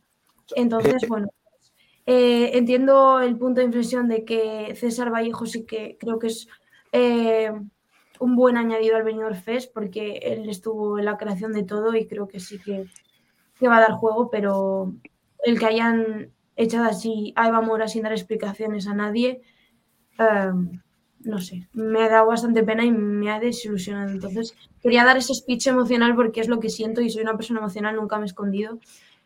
Y vosotros sabéis lo que significa la música para mí y Eurovisión dentro de mi música. Entonces, bueno, pues deciros que hoy estoy, hoy estoy un poco triste y estoy enfadada. Entonces, bueno, ya se verá qué pasa, pero hoy en día no tengo por ir a Benidorm ni por ir a Eurovisión. Y eso que está, y eso que el comité de este año, por lo menos han metido a gente con un poquito, con un poquito más de perfil variado, porque lo del año pasado fue lo ¿Sabes del año es que lo del año Omar, pasado era desastroso. Omar, ¿sabes qué pasa? Que no van a decidir ellos. Que van a decidir los amigos de y van a decidir quien todos sabemos. No van a que realmente, o sea, Da realmente Entonces, para eso, entonces, entonces, para eso que no se gasten las platas trayendo a Virginia, trayendo a Virginia, trayendo a, y, tra- y trayendo a Ryder y trayendo a, trayendo a Miriam. Es una pérdida de tiempo. seamos muy lógicos. Estamos ante lo que se llama en mayúsculas un, bueno, no sé si se podría decir, pero sí, una especie de pinkwashing. O sea, Sí. estos asesores, Raiden está ahí por lo que está, Tony está por lo que está y Virginia está por lo que está, porque así mantenemos a la masa enfadada y cabreada con lo que acaba de suceder, un poco calmada, pero quien va a mover los hilos, sabemos todos quién es, es que lo tengo clarísimo. Bueno, chicos, Y ojo, me voy a decir una cosa, save the tweet. Raiden, después del año que viene, no continúa en el comité de selección. bueno, A ver, es, es que me parece. Lo de vamos a Raiden es dejar de una cosa de un especular. año, me parece. ya tenemos los hechos. Y Ay. vamos a presentar otra categoría. A mí me gustaría No, puntualizar. espera, Vamos a dejar hablar al resto. a- vamos a dejar Ah, vale, hablar, vale. al resto, sí, yo creo. Gala, Elisa, Unai. me, Gala, sí que me gustaría que- puntualizar algo y es que mm, no creo que vaya a haber tanta diferencia del Benidorm Fest con los dos años que llevamos porque el equipo prácticamente es el mismo. Cambian nombres, pero es que es prácticamente lo mismo. Y ya vimos que el favorito eh, del año pasado del comité fue, fue Aritzaren. Que, y, y- fue, y creo, pues, lo más probable es que continúe eh, siendo así el, el- el estilo ¿no? de favoritos. Es cierto que, bueno, supongo que continuarán con el, el leitmotiv de intentar eh, tener propuestas diferentes entre sí, que eso está bien como, estra- como punto a, favor de ciertos artistas, pero no está tan bien en cuanto a quizás llevar las mejores propuestas al Benidorm Fest y punto, quizás a lo mejor simplemente por tener esa variedad se eh, viene- vienen, hay otras que pasan cuando quizás ot- otras que sí que tenían más o menos, son parejas a, a unas que son ya Me estoy haciendo un lío que flipas. El caso, no creo que cambie tanto eh, el... Viendo los nombres del equipo, no creo que cambie tanto en relación a los años anteriores. Eva Mora eh, había, sido, por lo que he leído en Vertele, no sé si es eh, las fuentes fiables o no, por lo que he leído en, Ver- leído Vertele, no solamente estaba Eva Mora como jefa de delegación, sino estaba Ana María Bordas, igualmente. Sí, o sea, Ana, Ana- María, lo que ha pasado es que está, de- desde que entró Eva Mora, estaba más haciendo un trabajo más en la, más en la sombra, más de, Eso es. más, más de Eva Mora. apoyo. Eva Mora y María Aguirre eran las caras visibles del equipo. Punto. Pero el equipo sigue siendo prácticamente lo mismo. No creo que, eh, eh, que sea que vaya a ser tan diferente como eh, con respecto a los dos años anteriores. Por mucho que. Eva Mora no esté. A mí lo que me molesta es que no hayan cambiado el comité de expertos y no hayan puesto un comité de expertos. Eso es lo que me molesta. Yo pensé que eso iba a cambiar este año. Pero es que ahora yo Mm. mando una canción y es que siento que no la van a escuchar, por ejemplo. Y me da rabia gastar mi ilusión, mi tiempo, mi dinero en algo que sé que no van a escuchar o no van a valorar porque no me llamo Pepito Grillo, ¿sabes? Y, y, eh, o sea, no sé si me entendéis con lo que quiero decir. Sí. Sí. Pues eso. A ver, yo siguiendo un poco con lo que decía Gala, eh, creo que ese mm, favoritismo barra, no sé cómo llamarlo, eh, se va a ver más en la selección inicial, pero no tanto en la gala como tal del venidor. O sea, puede ser que de las 800 canciones que espero que este año tengamos más, eh, que no lo sé, lo veo un poco complicado, eh, sí que pase la criba un poco como lo que decíamos este año, ¿no? Poniendo a Arich el primero cuando quizá no sería el que tú pasarías primero, ¿no? Un poco esa idea. Mm, Lo que dice Gala, que creo que quería decir, es que primando un poco variedad sobre calidad. Entonces, si tienes Eso dos es, propuestas gracias. rocks muy buenas, ¿por qué llevar una, un hip hop si tenías dos rockeras muy buenas? Yo también opino que siempre primero la canción. Me dan igual los nombres, siempre primero la canción. Y luego, pues yo, por ejemplo, un poco siguiendo a Paula, que está triste, yo también lo entiendo, porque cuando realmente ves a una persona que está ilusionada, que se está dejando la piel, que lo está viviendo intensamente, te da mucha rabia que la destituyan por algo que, bueno, que no se sabe por No qué. hay, no hay razón realidad- oficial, que conste, no hay razón oficial. Claro, o sea, ¿qué me puedes decir? ¿Que Blanca Paloma ha quedado 17? 17 de 26. Es que ni en los años oscuros de España Novena es que es una muy buena posición igualmente. jurado. Bueno, bueno Elisa, que- yo diré una cosa. Hablas de. Es que vamos a ver, de el micrófono, el micrófono de que- cristal. Que Perdón. no os piséis, no se pisen, por favor. Sí. ¿Qué ibas a decir, David? El micrófono de cristal no se consigue así. Hay Claro. que No. ir Hay que si hacer no, un rum y hay que hacer un No, proceso. porque si no, en ese sentido, vamos a parecernos a, vamos a parecernos a Bulgaria, que se obsesionaron con el micrófono y sí, estuvieron a punto, pero al final no, no puedes hacer eso. Eh, último turno para Unai y cambiamos, A ver, hay que- y cambiamos de tema, por favor. Nada, yo solamente. Como Lucas decía, eh, Eurovisión es contraposición y Eurovisión es suerte. Y luego Claro. todo lo demás que corre de tu cuenta, pues lo haces excelente y entonces estarás luchando por la victoria. Pero sí que como, bueno, como dato esperanzador, al final eh, eh, Ana María ya ha estado antes, ya conoce lo que hay, conoce a mucha gente, tiene muchos contactos. Yo me acuerdo que cuando vi la presentación de, de Melanie con la puesta en escena que hicieron, que me parece que, bueno, yo flipé. Yo dije, se- Ana María sabe lo que está haciendo. olvida- Venga, vamos a por, a por todo. Le quería decir eso un poco a Lucas, pero no quería hablarlo, pero eh, sí, últimos puestos en Eurovisión, pero fue la culpable de hacernos regresar al Junior y a lo grande, además. Eso Exacto, eso es lo eso que me fue- llevo de eso bueno. sí fue además, eso sí fue además lo que más dependió de ella, por- no más dependió de ella, no tenía el, la sombra del toñipretismo. Eh, eso que se- Perdón, no, no, no, no. Ronnie, Cambiamos de tema, chicos, porfa. Nah, yo simplemente por añadir un poco a todo lo que a todo lo que habéis dicho vosotros, porque ya lo habéis dicho prácticamente todo, recordar que bueno, que Mora no es la primera ni será la última. eh, también has estado Irene Maía, como bien habéis dicho vosotras. Amalia ya cayó en su momento. Eh, que nadie se está acordando de ella, pero pasó lo mismo. Y también pasó lo mismo con Tornero. Entonces, eh, mm, tranquilidad, que las cosas van a seguir igual. Esté una persona delante bueno. o otra, las cosas que van a seguir igual, porque pues, la vida es así, es injusta a veces y, Sí. y ya está. Y confiemos en César, por favor. Lo que Ya está, aquí, quería decir eso. 17 ha causado mucho daño. Sí, sí. Yo confío muchísimo en César luego de que sacase, de que sacase plata, eh, sacase plata de, de lo que fue el Eurocasting de 2017, la verdad. O sea, lo de, Bueno. lo de ese Eurocasting fue espectacular. Dicho, lo, dicho esto, nos vamos con otro melón.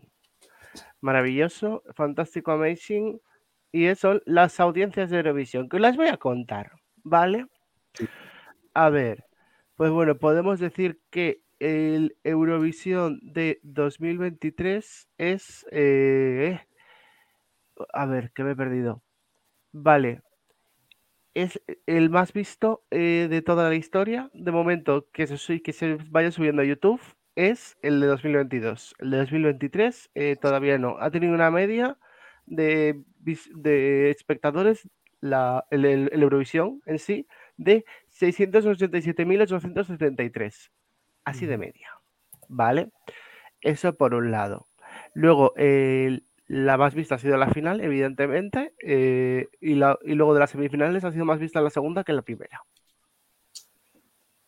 Eh, luego, eh, ha habido más visualizaciones de cosas de YouTube vistas en, o sea, de cosas de Eurovisión vistas en YouTube que en TikTok.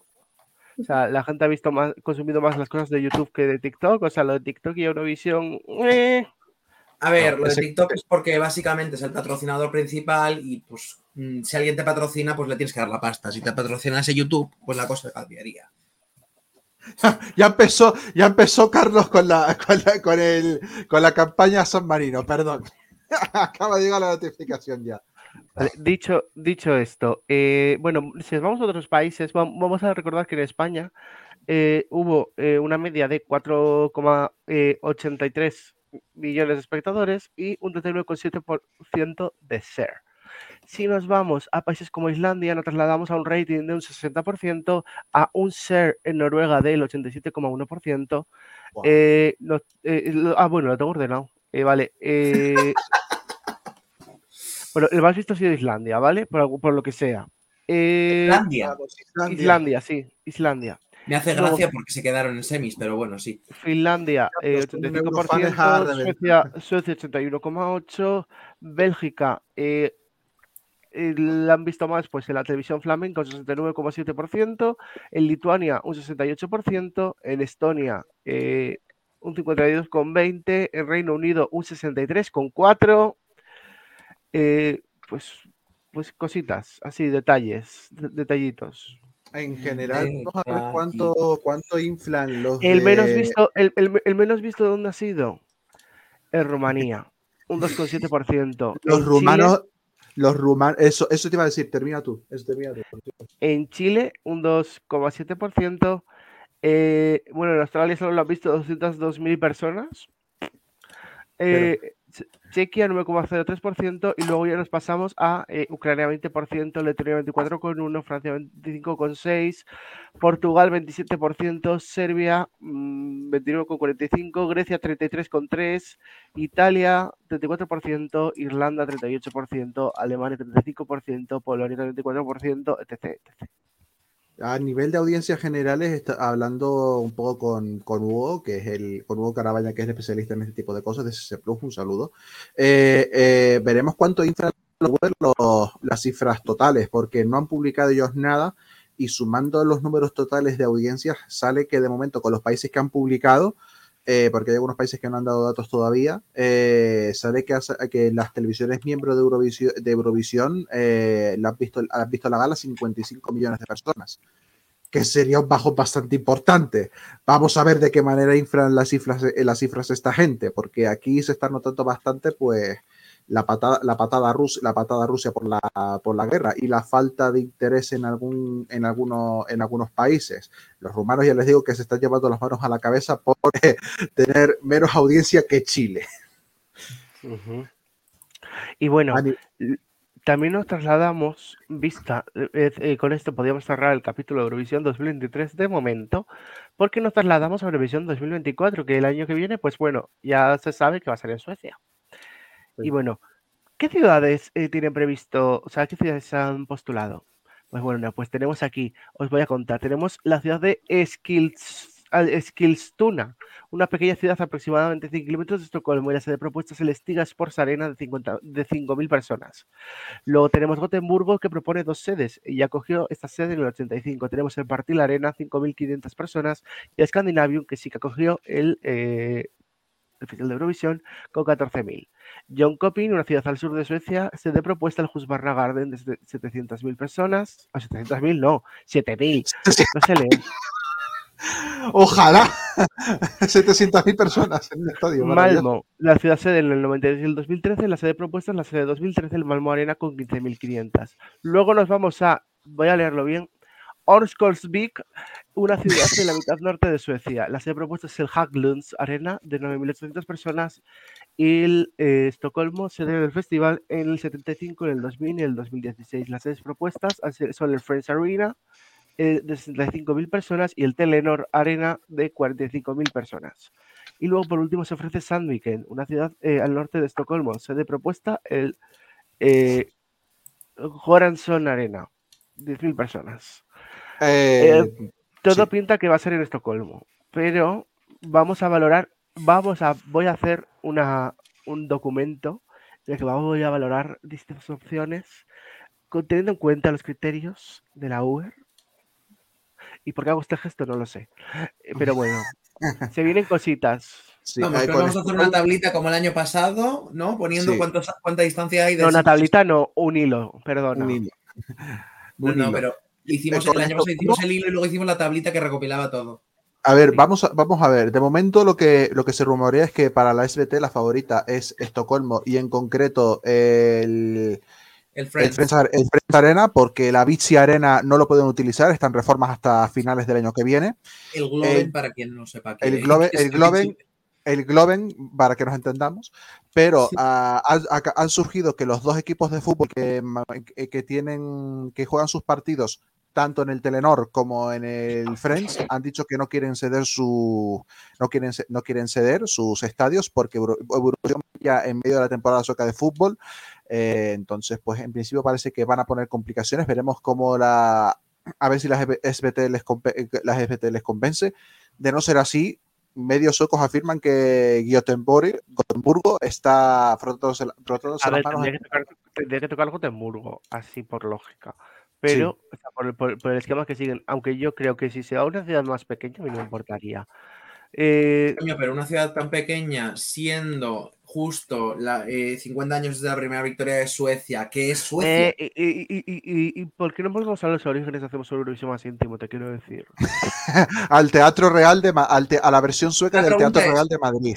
La pregunta es, Bueno, ¿por qué- eh, ¿Por qué no que- dejamos de meter Eurovisión en cajas de zapatos en las que no entran ni Es casi que en yo creo, es que yo pienso eso. Yo creo que Suecia lo que quiere más que, más que pensando en la ciudad estará pensando más en el, en el pabellón en sí, que llevamos unos cuantos años en cajas de zapatos y Suecia no, no tiene, no tiene cajas de zapatos precisamente en muchas ocasiones. Bueno, dicho lo cual, tenemos los siguientes países que han confirmado su presencia en Eurovisión. Bueno, evidentemente Rusia y Bielorrusia no. Eh, han confirmado su presencia Irlanda, Suecia, Suiza, no, Suecia. Ah, No sé leer, ¿vale? Irlanda, España, eh, Italia, Sí. Chipre, eh, esto que es Alemania, ¿vale? Eh, Luxemburgo, eh, Países Bajos, Dinamarca, bueno, todos los nórdicos. Malta creo que también, ¿eh? Y Malta, sí, Malta, sí, también. Mm. Y pues de momento creo que son 10. No, Sí, son 12, ¿no? no sé. 3, 4, 5, 6, 7, 8, 9, 10, 11 cuento yo mínimo. 11. Son 12. Voy a hacer- voy a hacer repaso, un 12, si no me equivoco, segundo. son 12. España 1, Irlanda Aquí damos 2, datos. Dinamarca 3, los tres de arriba. Los países, cuatro, confir- cinco, los seis. países confirmados son Chipre, Dinamarca, Finlandia, Alemania, Irlanda, Italia, Luxemburgo, Malta, Países Bajos, Noruega, España y Suecia. 12 países. Claro, 12. Dicho esto, Para una finalista Eh, nos da. Para una, para un Eurovisión Junior de momento eso no está. Sí, Sí. perfectamente. Continuamos con eh, las declaraciones que ha hecho Blanca Paloma. ¿Y esto a quién le tocaba? Creo que a Una Sí, básicamente Blanca Paloma subió un vídeo a todas sus redes sociales, no sé si lo habéis visto, pero se ha hecho bastante viral, diciendo varias cosas, entre las cuales dice que creo que es algo importante y, y creo que Paula quería hablar del tema, que mm, a Eurovisión hay que llevar literalmente cualquier cosa que nos represente, independientemente del resultado. O sea, no lo dice tal cual como estoy diciendo yo, pero entendéis un poco la idea, ¿no? En plan, que tenemos que llevar cosas que nos representen y dejar de importarnos tanto el resultado. que debería ser, que debería pensarse más el festival como una exposición de, de, Exacto. de diferentes culturas más que de una competencia. Entonces, ¿qué pasa? Que al final, pues sí, alguien tiene que ganar, siempre hay uno que tiene que ganar, pero al final ella está muy contenta porque ella ha demostrado lo que ella puede dar, ha demostrado, como bien dices tú, una exposición diferente de culturas y pues nuestra querida música, Paula Vázquez, quería hablar del tema. Sí, eh, yo creo que el otro día surgió un debate en un grupo que tenemos de Eurovisión, ¿no? De, no, vamos a llevar algo comercial porque es lo que gana. No, no. O sea, realmente creo que tenemos un afán eh, por el micrófono de cristal que nos va a jugar una mala pasada en cuanto a perder ese orgullo, ¿sabes? De, no, vamos a mandar esto porque esto es lo que va a ganar. No voy a mandar lo que me gusta, voy a mandar esto que es más eurovisivo, entre comillas, porque nunca se sabe qué es lo eurovisivo, ya me entendéis, lo comercial, ¿vale? Claro. Y me parece un problema gravísimo, porque en Italia no hacen eso. En el Festival de la Cansao no hacen eso. Mandan propuestas que les identifique, con las que ellos están a gusto, y lo, o sea, la que más les gusta para ganar el festival sin pensar en Eurovisión, sino la que más te gusta para ganar el festival. Y creo que deberíamos crear esa identidad para el Benidorm Fest, porque lo que tenemos que hacer con este concurso, el Benidorm Fest, no Eurovisión, es crear una identidad propia.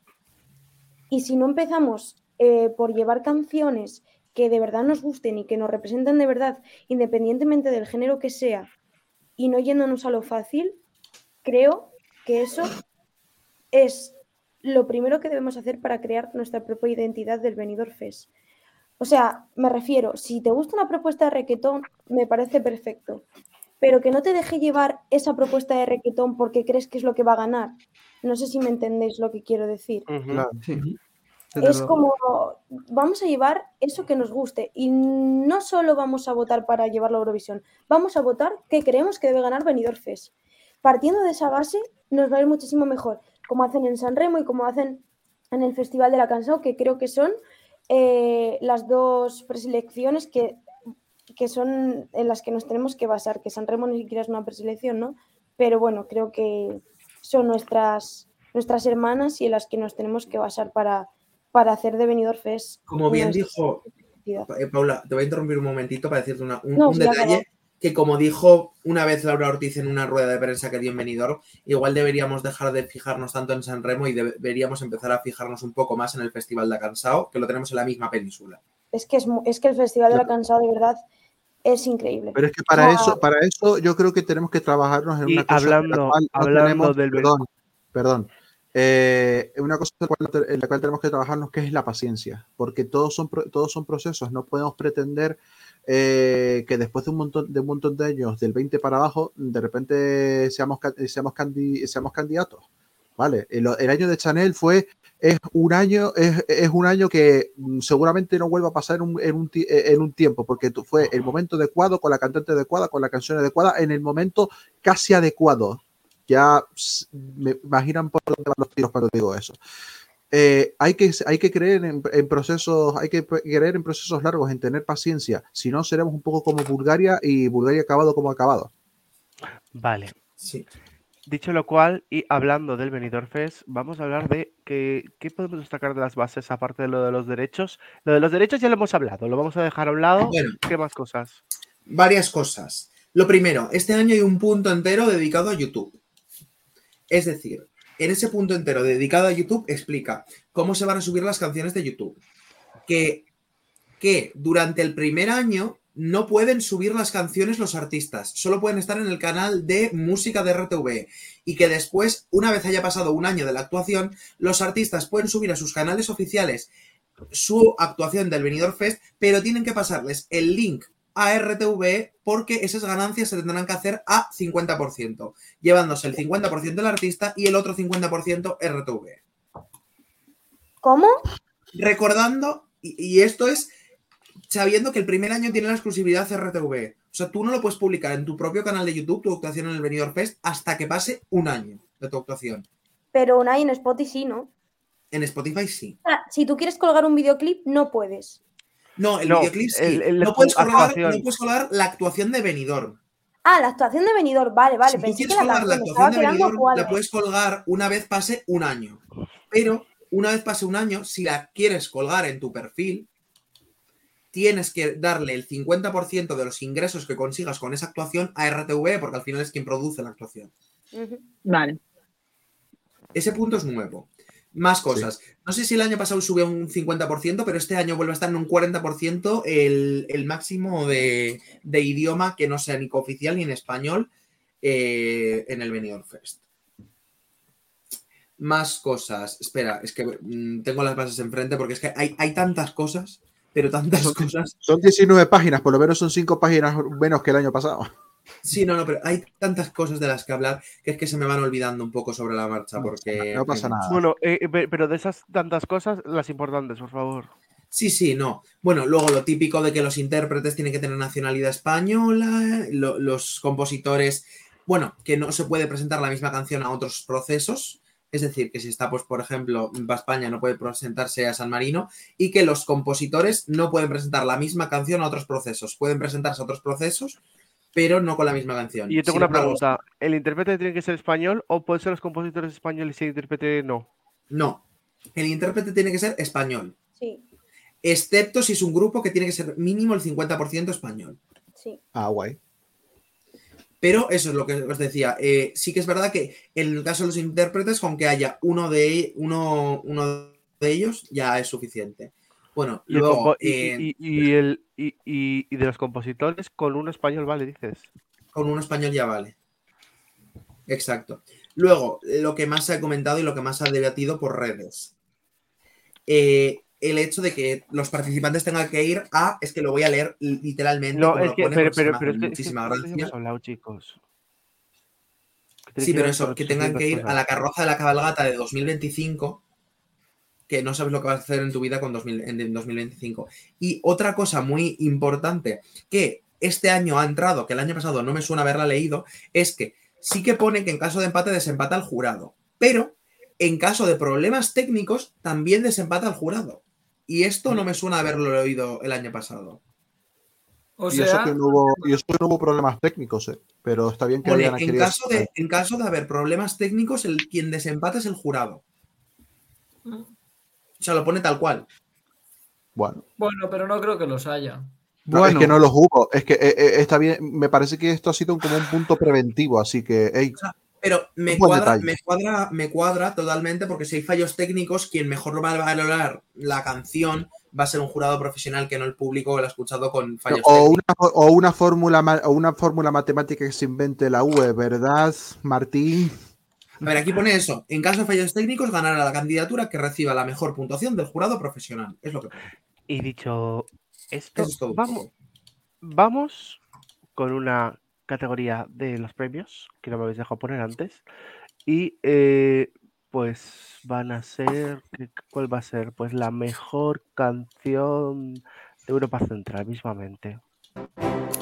Mejor canción de la Europa Central. Bélgica, Gustav, Because of You.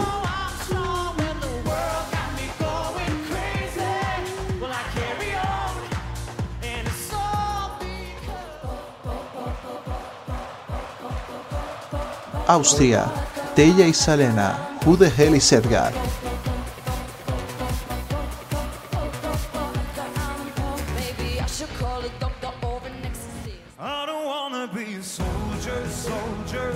Suiza, Remo Forrer, Watergang.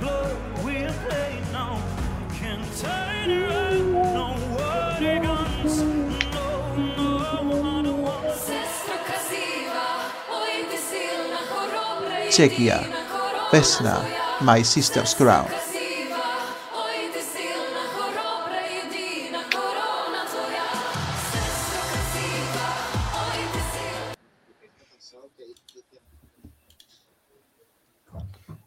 Está. Una de las 32 categorías que ya podéis votar desde hace 40 minutos. Ya hemos publicado el tweet, ya está colgado en los Y. ¿Y qué ha pasado? Bueno, nos vamos a ir a un país estupendo y maravilloso del mar Mediterráneo.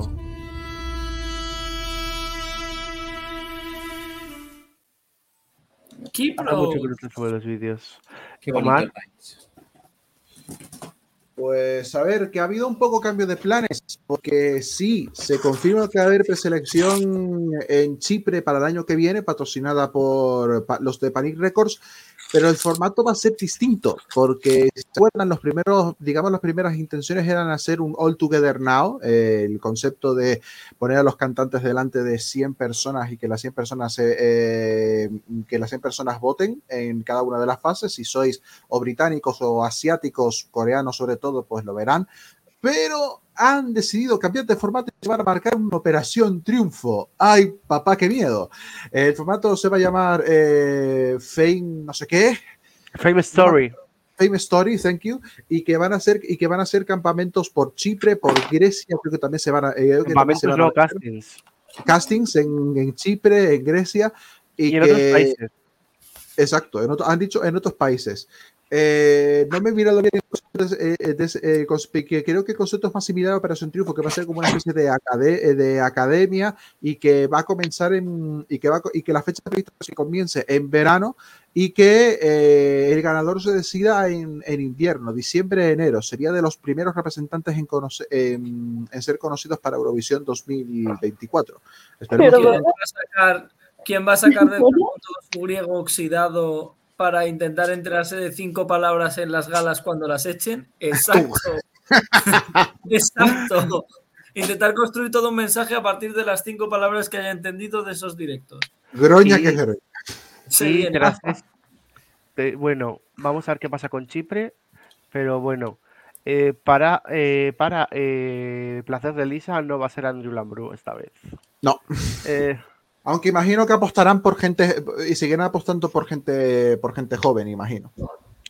continuamos con, eh, vamos, nos vamos a trasladar al Junior. Y, eh, no tengo intro para este país, así que Macedonia del Norte.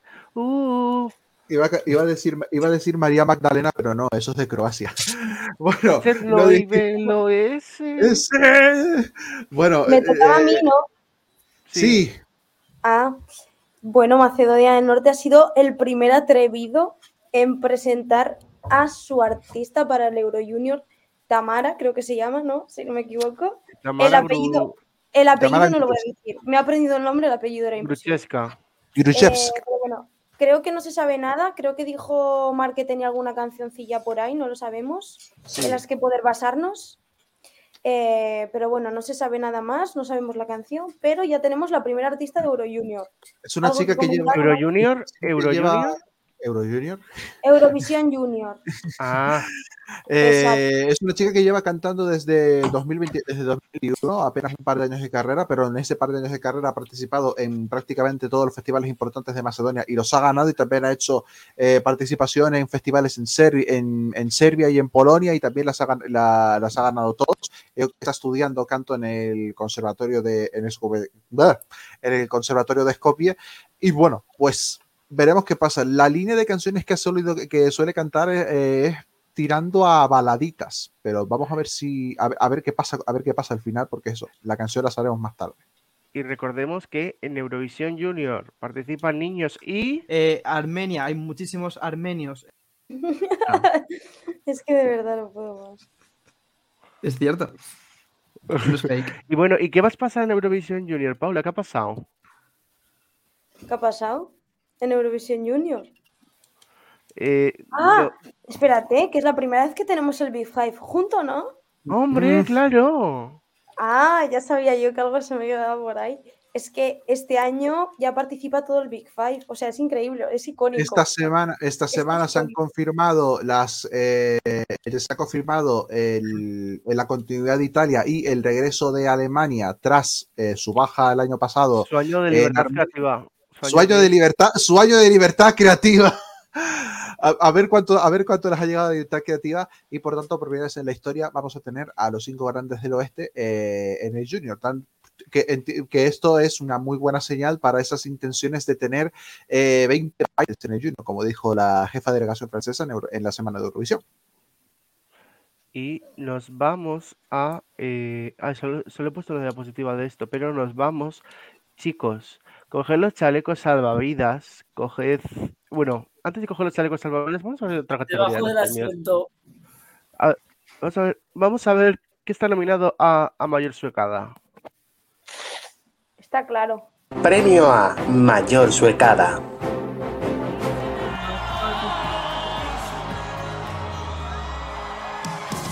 Irlanda. We Are One. Wildjack.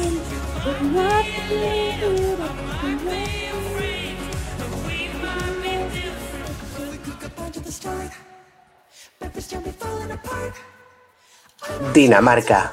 Breaking My Heart. Riley.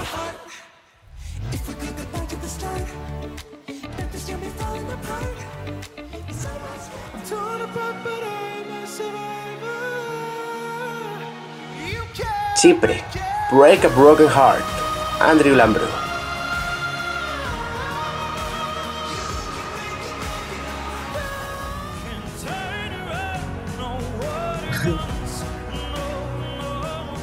Suiza. Watergun. Remo Forrer.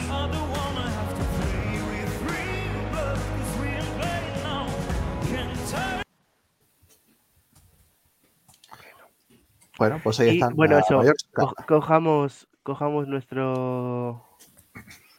Cojamos nuestros chalecos salvavidas. Coger las pastillas para los mareos. Porque nos Y vamos a sobre todo, no los hinchéis eh, dentro del avión. Gracias.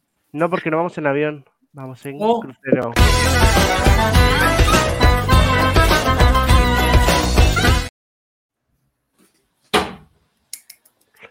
A Se me olvida la los- diapositiva de lo segundo. ¿Qué tienes que decir después? Ah, no pasa nada, lo ponemos todos juntos, lo ponemos todos juntos así, no hay, ahí sí no hay ningún problema.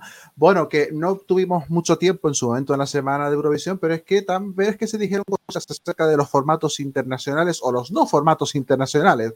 Eh, por actualidad y por rocambolesca, eh, no estáis viendo mal, Botsobation, que es, son las productor, es la productora eh, que tiene todos los, que tiene los derechos internacionales del Festival de Eurovisión, están soltando la idea de hacer una Eurovisión India. Eh, lo que ha dicho en, una, en sus complicaciones es que dará más diversidad, géneros de música, pasión y espectáculo, una competición entre regiones, eh, entre, países en regiones del mundo. El concepto, eh, e- este, este concepto también será...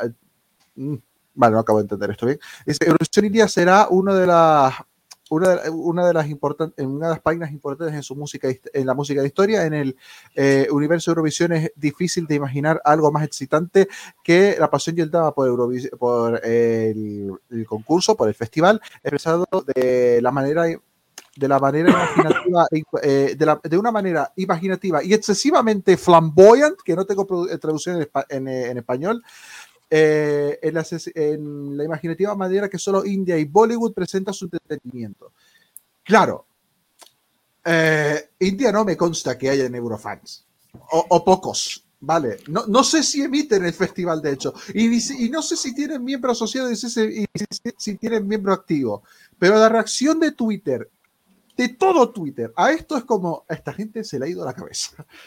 Porque no sé cómo se atreven a decir, eh, a intentar hacer un formato en India, cuando, eh, y esto lo uno ya con la segunda noticia, eh, Eurovisión estadounidense, es- Eurovisión Estados Unidos no se va a hacer este año y de hecho eh, están, buscando están buscando patrocinadores porque los patrocinadores no, quieren, no quieren poner ni un euro al sueño, a este sueño americano frustrado. Y Eurovisión también está un poco paralizado, ya que Rogers, Rogers Media, que era el, es el miembro asociado que tienen en Canadá, no ha emitido el festival este año. Así que no sé qué opinan ustedes, yo, eh, no sé qué opinan ustedes. Ah, y, y claro, está, está Asia de por medio, pero claro, Asia depende del pulso de los australianos, los cuales han terminado su contrato de participación con Eurovisión este año y no hay rumores de, de que haya renovación. Todo bien por la parte internacional de Eurovisión, ¿no, gente? A ver, sinceramente no sé si les van a renovar o no, porque como ha entrado Luxemburgo. mm, Ya, pero-. Bueno. Y eh, nos vamos a el. ¿Cómo consideraríais mm, tres minutos? ¿Un tiempo largo, un tiempo medio o un tiempo Breve.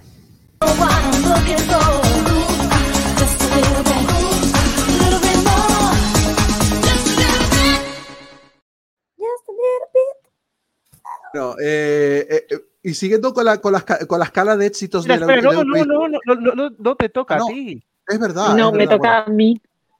Bueno, Siguiendo pues con la si- escala de éxitos de Sí.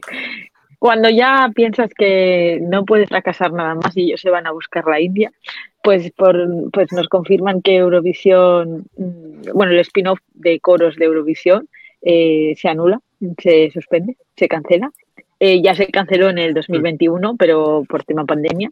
Así que después de dos ediciones mm, se acabó Eurovisión Coros.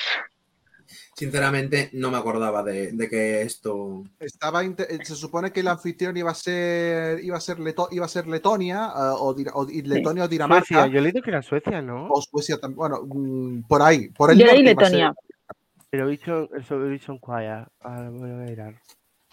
Bueno, por el norte era y que al final parece que no ha habido razón oficial, pero aparentemente la falta de participantes, la falta de Sí. participantes es lo que ha causado esta, esta cancelación de este, de este, de este formato de coros. Me parece que solo había cuatro confirmados. Y bueno, también supongo que como ya no se celebra en el 21. Yo el primer año lo vi. No, pero han dicho, han dicho eh, que eh, de la Unión Europea de Radiodifusión no ha afirmado si, eh, si sí o no Eurovisión Chorus va a, forma- va a seguir en el futuro. Si esto... eh, ¿Cómo traduzco esto? Sí, o sea que de momento está cancelado la edición del 2023, Si pero sigue- no si dicen si. adelante, 2025 no se sabe. Es que han Exacto. intentado hacerlo, han intentado hacerlo. Ah, bueno, sí, es bianual, vale, van a hacerlo en 2025. A ver si en dos. Pero no sé, no. No ha tenido atención tampoco. No lo han- no lo han- Hablando de, de éxitos de promoción de Eurovisión como TikTok, pues no lo han promocionado muchísimo tampoco. Bueno, y eh, hablando de eh, Eurovisión, nuestra Eurovisión, el de toda la vida, y de sitios que quieren ir a Eurovisión, Gala, ¿qué me tienes que contar de, de- de las Feroe? Advertimos Pues- que a partir de ahora esta parte puede durar o cinco minutos o una hora. No, no, seré breve. Eh, así figura en la escaleta. Eso es. Eh, la Creamback Fogoya así se llama la televisión de las Islas Feroe, la televisión pública de las islas. ¿Has mirado cómo se, ¿has mirado cómo se pronunciaba? Sí, así es. Repítelo, por Eh, favor. Krimbak Fogoya. Oh, Vale, pues la televisión danesa, eh, o sea, la televisión de las Islas Feroe, que, eh, bueno, ha aplicado este año o quiere, tiene intenciones de, de- de participar en Eurovisión. No es la primera vez que esto sucede, ya, ya pasó en el año 2010. En el año 2010 eh, intentaron eh, ir a Eurovisión, eh, se la denegaron al no ser un Estado independiente. Recordemos que las Islas Feroe pertenecen al Reino de, de- de Dinamarca. pero no está en Y- la Unión Europea. Esto te quiero decirlo. Sí, bueno. Pero, pero bueno, lo intentaron y lo, se rechazaron, pues formar parte de Dinamarca, vaya. Eh, el, CEO, digamos, ¿no? El jefazo de, de- la KVF en 2018 se enteró de que eso ya no era un impedimento para poder participar en, en- Eurovisión. Entonces, como que se volvió a hablar, pero desde ese año no, no, no, se, como que se, paralizó, ¿no? Las, las, fue, fueron, esos debates fueron silenciados, digamos, ¿no?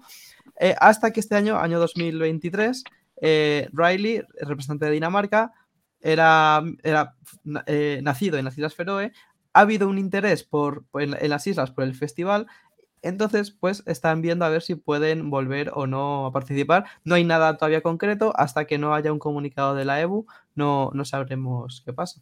Pero han, emitido allí en Islas Feroe por primera vez el, el Festival de Eso. Eurovisión. Eso es, eso es.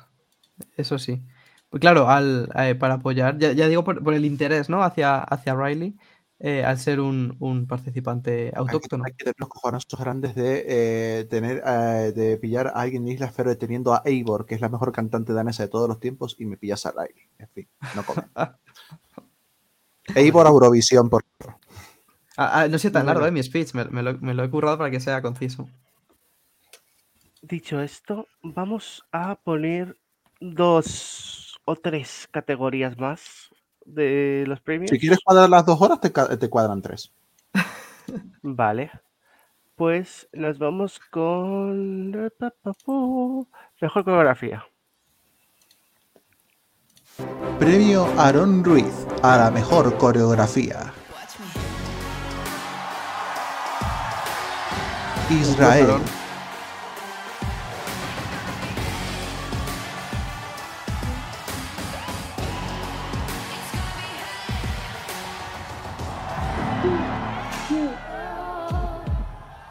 Armenia.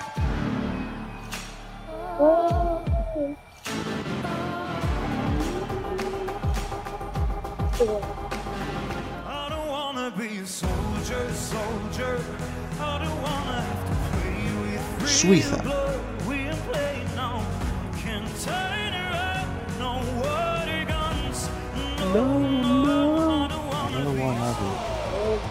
Finlandia. Como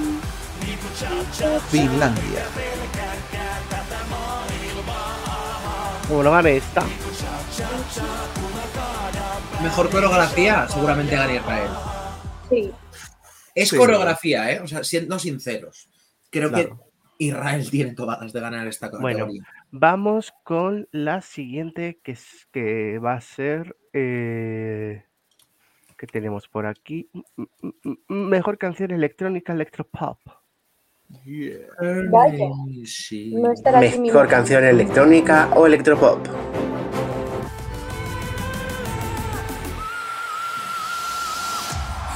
Noruega. Queen of Kings. Alessandra.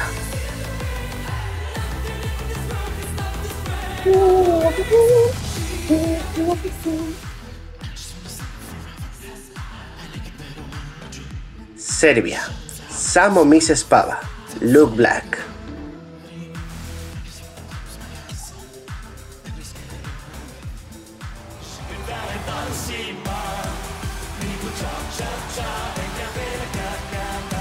Finlandia, Cha Cha Cha, Carilla.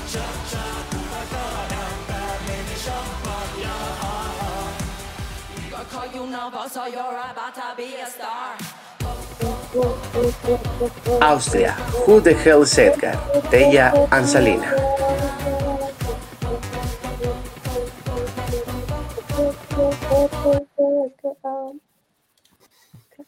Oye, oye, que estoy viendo que ya está la gente votando muy activa, ¿eh? Madre mía. Bueno, también Sí, es verdad sí, que sí. yo lo he pasado por grupos. Yo ya he votado. Yo ya he votado, habéis votado, ¿no? En una hora tenemos ya 23 respuestas. Bueno. Vamos, vamos a tratar de superar las 200 Vamos de, a 200 poner de nuestra el selección. Creo que se mejor puede. portavoz. Vamos a poner al mejor portavoz. Teníamos que haber hecho una sección de mejor letra. Eh, Pero bueno. Para la próxima. Hello, Liverpool. Hello. Ay, te Uh, amo. first of all, Ay, la Paula va con congratulations to everybody portuguesa. for such great performances. Just got a small amount of time there, Hatari. Hi, Hannah. Hi, Graham. Congratulations for a great show you got going on in Liverpool. Anda, Ru Lorenzo. There she is. Hello, Europe! Good morning. Australia. Bueno, en Australia. un, poquito, Eh, un poquito más corto porque la EBU no quiero que me cruja. Bueno, eh, ¿qué más tenemos? Pues mira, pues podemos Mejor poner retorno, está por aquí también. mejor retorno. Tenemos por aquí. Tenemos eh, también, yo creo que mejor folk. Ya que estamos en Relinchu, que mejor que hablar de folclore. Sí. A ver si vuelve ya. A Mejor canción folk.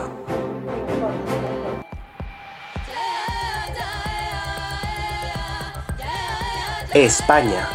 Ea Ea. Blanca Paloma. Amo Miss España.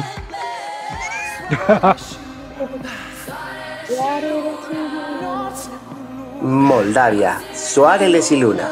Pasa Parfeni.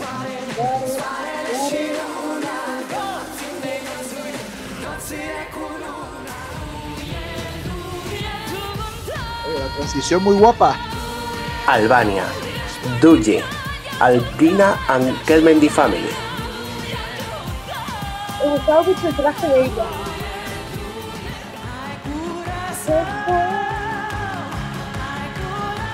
Portugal. Ay Curaçao. Minicat.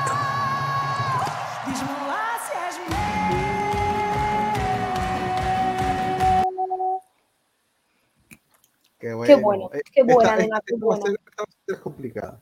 Va a estar Y complicado. vamos a cerrar, yo creo que con la mejor para cerrar, Sí. que es mejor meme, yo creo. Ay, por favor. así- eh, eh, esto ha sido maravilloso. Yo tengo claro que voy bueno, a esta votar. la va a ser la penúltima que vamos a poner. Yo lo tengo claro.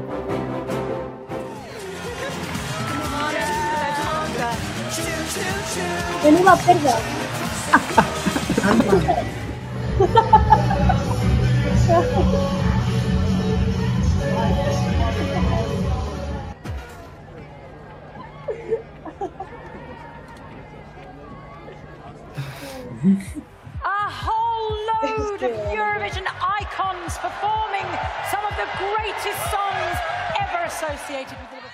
De verdad, qué buena es. Y ahora sí vamos a cerrar con el que yo creo que eh, debe ser el, el que cierre. Bueno, no. Ve- ¿qué, qué- co- ¿Cuál consideráis? ¿Mayor decepción, mayor inflada o mayor robo? Mayor robo. Vamos a, vamos a ver robos, venga. Y cerramos con mayor robo el programa de hoy.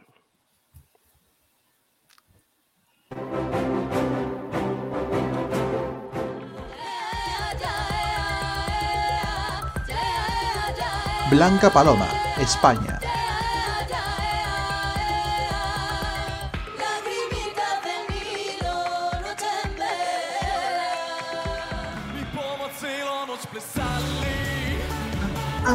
Eslovenia, Joker Out, Carpe Diem.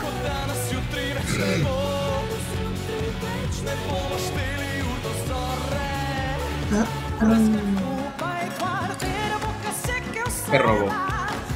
Portugal, Mímica, De eso va. Ay Curazao.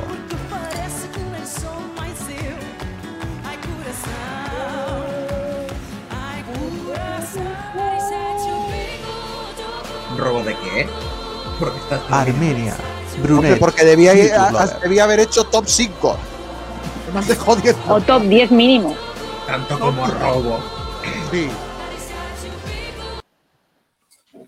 Por favor, Armenia, Armenia no es canción para quedar exitoso. Consider- considero más robo el no pase de Malta a la final, pero bueno. Bueno, dicho Pero esto, lo, lo de Malta era un poco. espera, eh, estaba, en las, estaba en las casillas, lo que pasa es que mejoró, mejoró. mañana por la tarde, bueno, hasta, hasta aquí el programa de hoy, mañana por la tarde publicaremos un hilo con todas las nominaciones de los Euro Reality Awards eh, 2023. Em, bu- eh, así que eso, en estos premios pues se dan premios como en Armenia y Armenios. Eh, esto es todo lo que tengo que decir. Sigan votando, señores. Tenemos la. Vayan a Twitter que tenéis ya el link en. Hasta el día 3. Hasta el día 3 Ni de uno junio. ni tenéis dos, tres. Tres. 3 hasta el día 3 de junio y todos los premiados los daremos el martes 6 de junio en un programa muy, muy especial en que de- no es que queramos que haya mucha gente, es que necesitamos que haya mucha gente. Directamente. Ah, es que, mira, si no mm, ve mucha gente ese programa, Gaby llora. Eh, Elisa, eh, co- como, o sea, como no vengáis, a Elisa la vamos a, a poner a escuchar eh, Break a Broken Heart en bucle. Y que, creo que le-